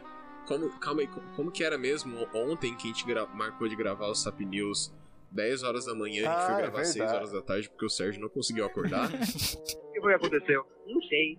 Só capotou o carro. Não sei.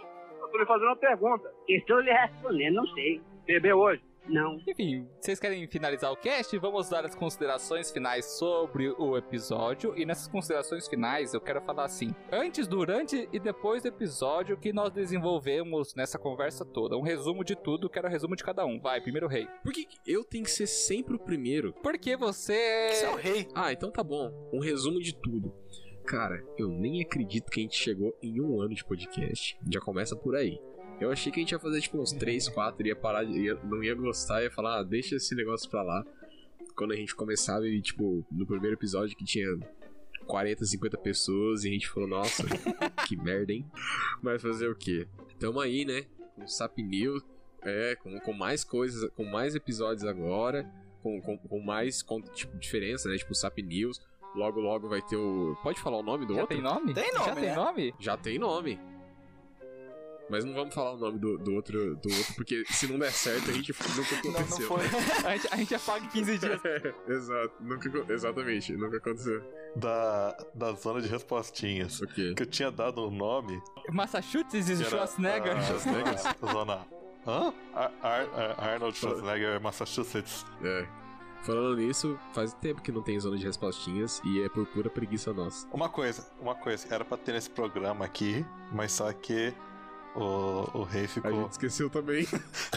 Cara, vou- eu ia falar, o rei, o rei- ficou atolado no trabalho. Pô, Não, mas isso, mas isso é verdade. Isso é Três verdade. horas de gravação. Ó, quase, quase três horas de gravação nesse cast. E se tiver força de vontade no futuro próximo, vai, talvez tenha, talvez É, não. exatamente. É que, é que o problema é que a as, a- as perguntas, as, as respostas, é, elas começaram a ficar muito repetitivas é. em, em alguns episódios. Então a gente, tipo assim, Uhum. Às vezes a gente acabava respondendo. Por que o universo existe? É, não, não- não necessariamente isso, mas. Mas vocês estavam falando do, do episódio de singularidade. Vocês falaram algumas coisas lá Uhum. da- so- sobre a, a a viagem espacial que a sonda precisaria ter inteligência artificial. A gente falou isso exatamente no, numa Sim. sala de respostinhas. Aí o, o rei falou: Sim. a gente, a, gente, fa- a gente falou isso em algum lugar, mas não lembro onde.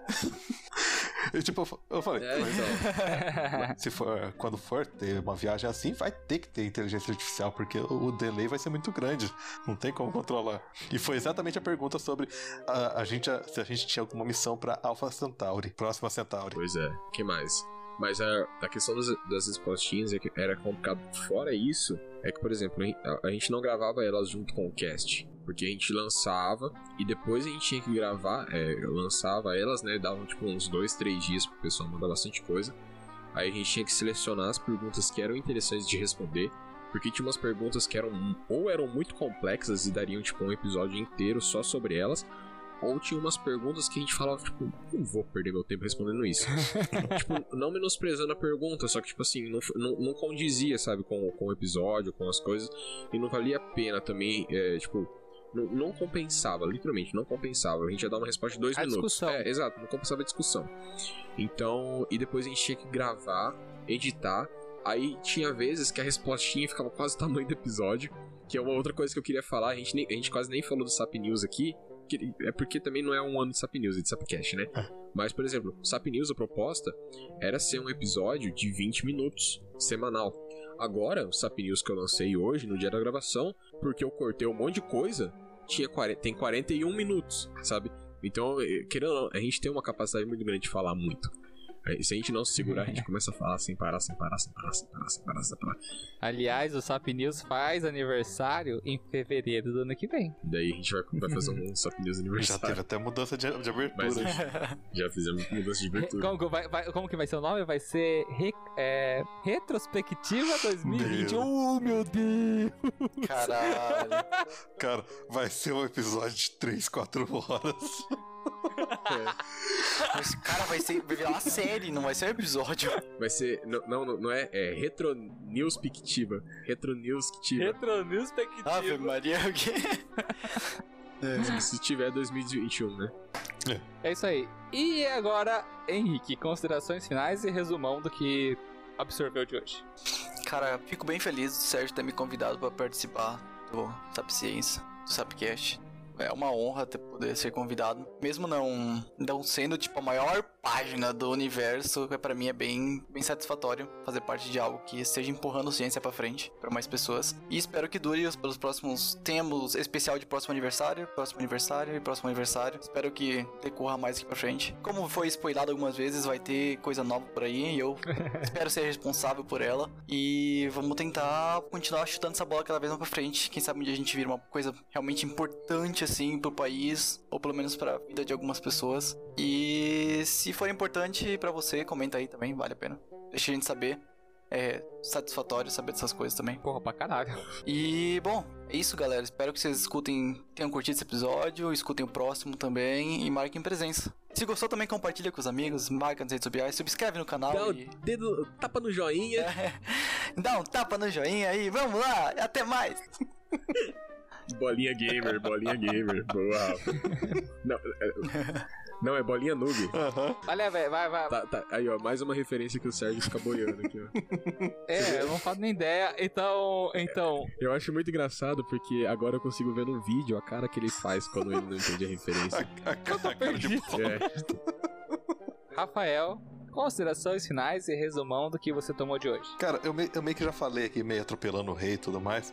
Mas é, é- é isso, cara. Eu, o projeto todo do, do Sap Ciência, do Sapcast, apesar de eu não, não trabalhar mesmo com, com vocês, não, não ajudar tanto fazendo postagem, não podendo gravar o tempo todo, porque a maior- maioria das vezes, não sei como, vocês acabam conseguindo gravar só, é, principalmente nos dias que eu, eu não posso, né? Eu, não, eu, Não, nossa, isso é verdade, gente. Já tem um ano de episódio. O Rafa trabalha de quarta, sexta e sábado. Aí o Sérgio vem, oi gente, podemos gravar nessa sexta-feira?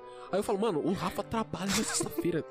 Tipo, sexta-feira à noite, no caso, né? é, ah, Ó, não, ó, na minha defesa. Não, eu vou falar Mas, depois, vai. é isso. É one love, one heart. Let's get together and feel alright. é isso. Finish. Peraí, peraí, ô Sérgio, Sérgio, Sérgio, só quero de- eu só quero deixar claro que a gente esqueceu de falar um assunto muito importante. Das vezes que o Henrique e o Rafa dão um bolo na gente. Ah, não, mas isso vai ficar pro aniversário número 2 do Sapcast. já, já, já, já, em, já em minha defesa, eu, só- eu, só, eu dei bolo de verdade em um episódio, que foi no episódio da fruta. Nos outros eu não conseguia mesmo. Mas ó, é- é- hoje é legal o bolo, porque é aniversário. Esse assunto eu quero deixar pro episódio número 2, no aniversário número 2. Então já fica aí que o, pelo menos o Sapcast vai viver mais um ano. pelo menos isso pra gente ter o episódio número 2. Que demais! Ai, que delícia! E agora, minhas considerações finais e do que eu trouxe desse cast é que, assim, é muito bom a gente revisar e relembrar tudo que a gente passou, desde um conceito de uma simples página no Facebook para fazer ciência, até o. A gente não é a maior página, nenhuma coisa significativa com milhões de pessoas escutando ou seguindo. A gente é uma página pequena, cara. Se você tá ouvindo isso agora, é porque você acompanha a gente, você sabe que oh, porra, não é nada demais. Mas, cara, cada comentário, cada pessoa que, que vem falar. Cara, e, e uma coisa que eu percebi ultimamente que é muito boa: pessoas agradecendo e falando sobre a página do Facebook e do Instagram e do podcast, às vezes comentam também. Cara, o- eles falam assim, cara, o quão divertido é, o quão legal é. E, cara, qualquer comentário desse, desse tipo é muito gratificante pra gente. E a gente fica muito feliz com isso. Aliás, eu também queria falar também do- de agradecer a todo mundo, porque principalmente o Rei, que tá sempre ali participando e tudo mais, e ele ajuda nos geramentos, ajuda na edição, e, e cara, é foda porque não é um trabalho fácil, mas é um trabalho muito gratificante. Tanto o Rei, quanto o Rafa, quanto o, Rei- o Henrique que tá aqui comigo, sempre dando ideias, sempre é, incentivando, a gente vai desenvolvendo, tendo pontos diferentes, e é muito bom esse, essa desavença de, concor de concordar sobre um assunto pra gente ter a discussão sobre ele. É bom pra gente desenvolver isso. E eu quero que o SAP Ciência e o SAPcast, que hoje é um site, é uma página no Facebook, no Instagram e no Twitter. E, e é um- e hoje já temos dois programas em forma de podcast. Vamos trazer um terceiro. Mano, quanto mais isso for pra longe, quanto mais isso for diferente e melhor, é. É aquele negócio, o céu é o limite. Esse é meu ponto de vista, cara. Quanto mais longe a gente for, melhor. Eu quero ser escutado em Marte. Bom, galera, eu acho que depois de tudo que o Sérgio falou, é, nesse aniversário de um ano, eu acho que é o momento certo de a gente falar que esse é o último episódio do Sapcast. Sapcast tá acabando, não vai ter mais Sapcast. Não, não, não, não, não. Não, brincadeira.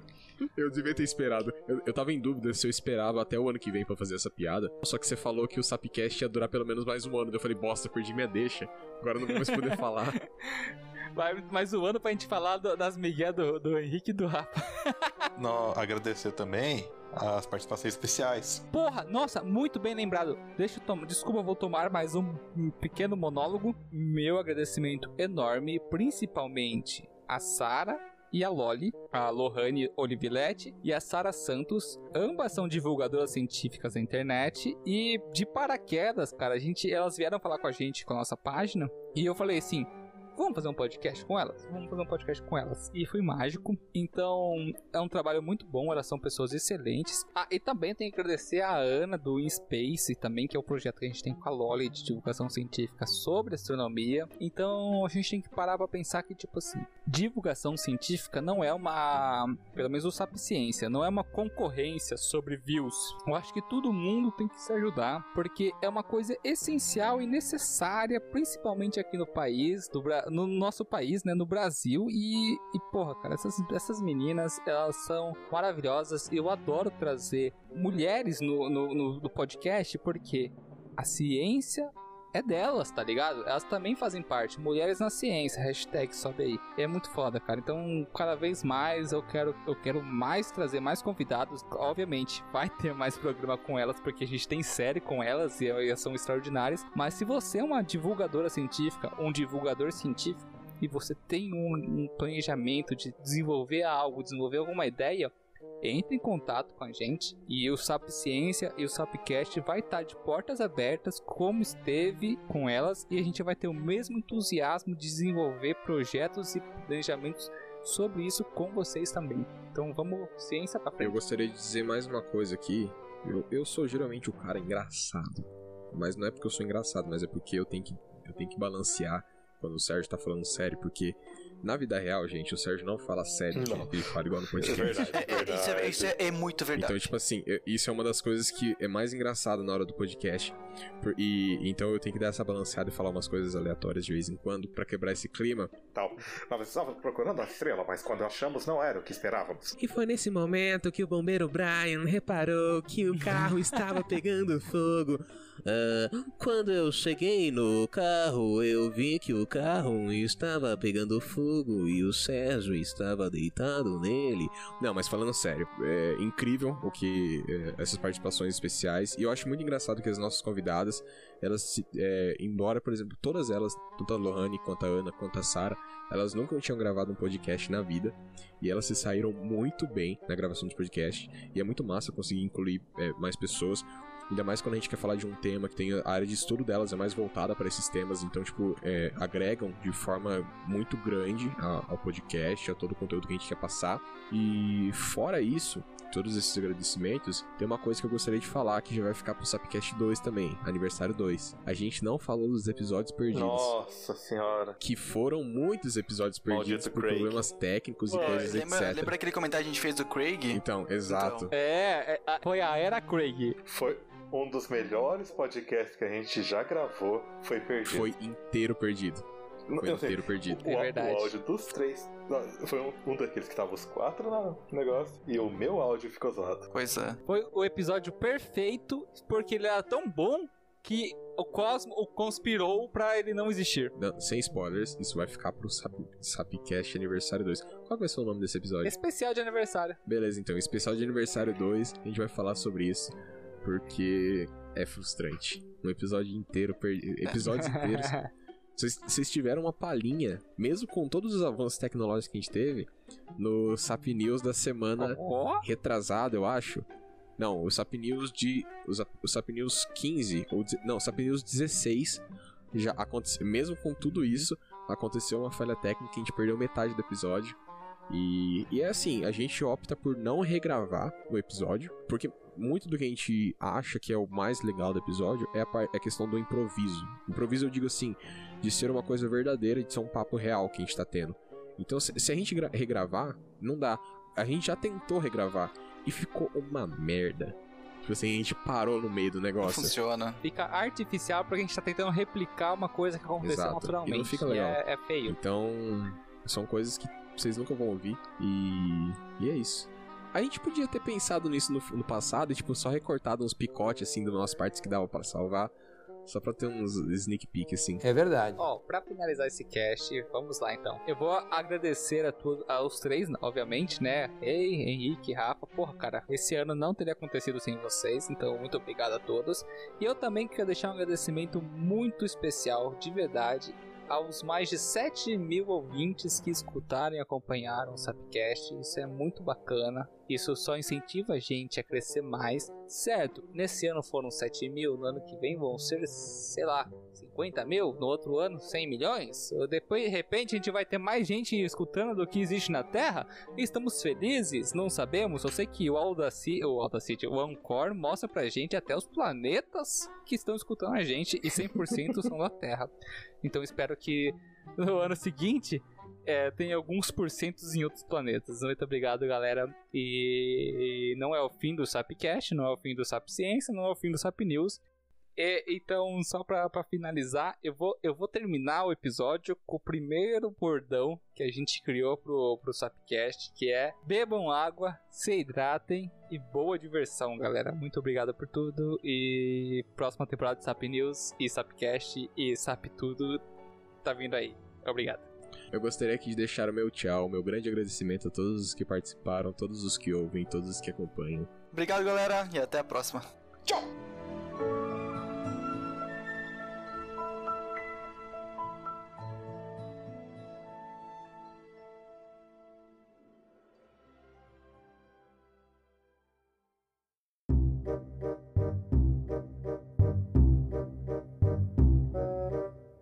Sérgio, antes, antes de você complementar, feche o WhatsApp. Ah, cara, de novo, sempre isso. Ué, você- o seu WhatsApp toca no- no- na gravação, fazer o quê? Ué, mas é pra mostrar que eu sou popular, todo mundo quer falar comigo. Tocou uma vez em-. Tocou uma vez em 12 minutos. Ah, essa história vai ser contada também.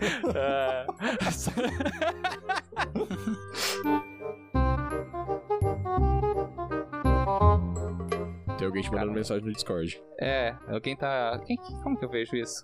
do lado esquerdo. É aquele grupo do coisa. Mas Silencia. É que eu não sei fazer isso. Silencia, Botão direito. silencia a aba lá em cima. Botão direito, silenciar servidor, até eu ligá-la de novo. Nunca mais vai tocar. Ah, tá. Ah, tá. O cara, o cara, o, o, o, o cara tem um puta computador.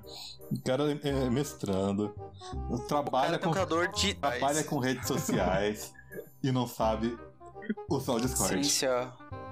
Ah, o, cara, o Sérgio é literalmente o professor que tem PHD e não sabe ligar o projetor. Exatamente. Medo. Ainda não, mas ó. Nada contra, o, mas. o, o, o, o, o caso, tipo.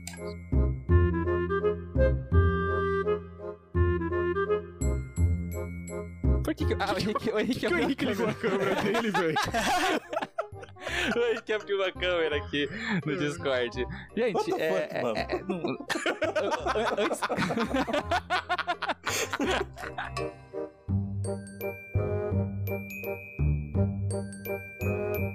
Oh, que fofinho! Ai, meu Deus! Ai, ai, ai, que pena que isso não tá sendo gravado. ah, ah, gente, eu não vou cortar esse pedaço, eu não vou cortar esse pedaço, porque eu vou falar, vou, vou descrever exatamente o que aconteceu nesse momento. Audiodescrição. A Lari chega ao lado do Henrique com uma cop- um copinho de café, dá um abraço delicado em seu amante e entrega para ele na boquinha uma bolachinha. É um pedaço de queijo, porra. Um pedaço de queijo. ah, é muito, foi foi É. muito fofo essa cena. A gente Sim, tá gravando. A gente tá, não, a não, gente tá- calma, Sérgio, você corta. Você, é, você corta a parte que, o- que o Henrique fala queijo e fala, é um pedaço de porra. Porra! Não, queijo! Ai, Então, galera, é- é, eu não sei se o Sérgio vai manter essa parte, mas umas piadas mais ou menos assim que a gente costuma cortar do episódio.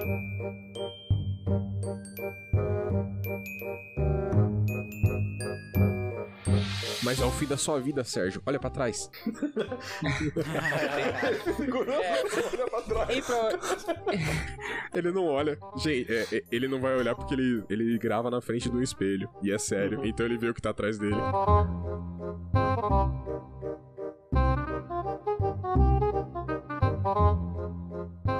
Ah, e calma aí, calma aí. Eh, Você terminou bonito, eu vou estragar seu final bonito. Eu gostaria de relembrar a abertura do primeiro Sapcast narrada pela grandiosa. Isso é uma coisa que a gente perdeu ao longo, né? As aberturas do episódio. Na... Mas Ainda- é, a não, gente perdeu assim, tipo, parou de fazer. Mas narrada na bela voz do Rafael. é- no- Rafael, que É. voz de. Que voz de. de, de como que é o nome? É, no universo devem haver bilhões, se não trilhões de planetas e estrelas. Galáxias. Não, não, não posso mais de.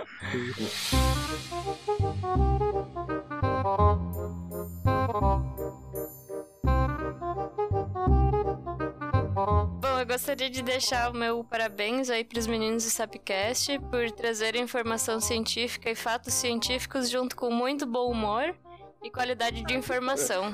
Parabéns tá pelo seu aniversário. Não, eu não tô lendo. Eu tô falando do fundo do meu fundo do meu cocorô. Adoramos. A Lari tava lendo, fiquei triste. Eu não tô lendo. Não tem nada pra eu ler, olha. Eu falei agora.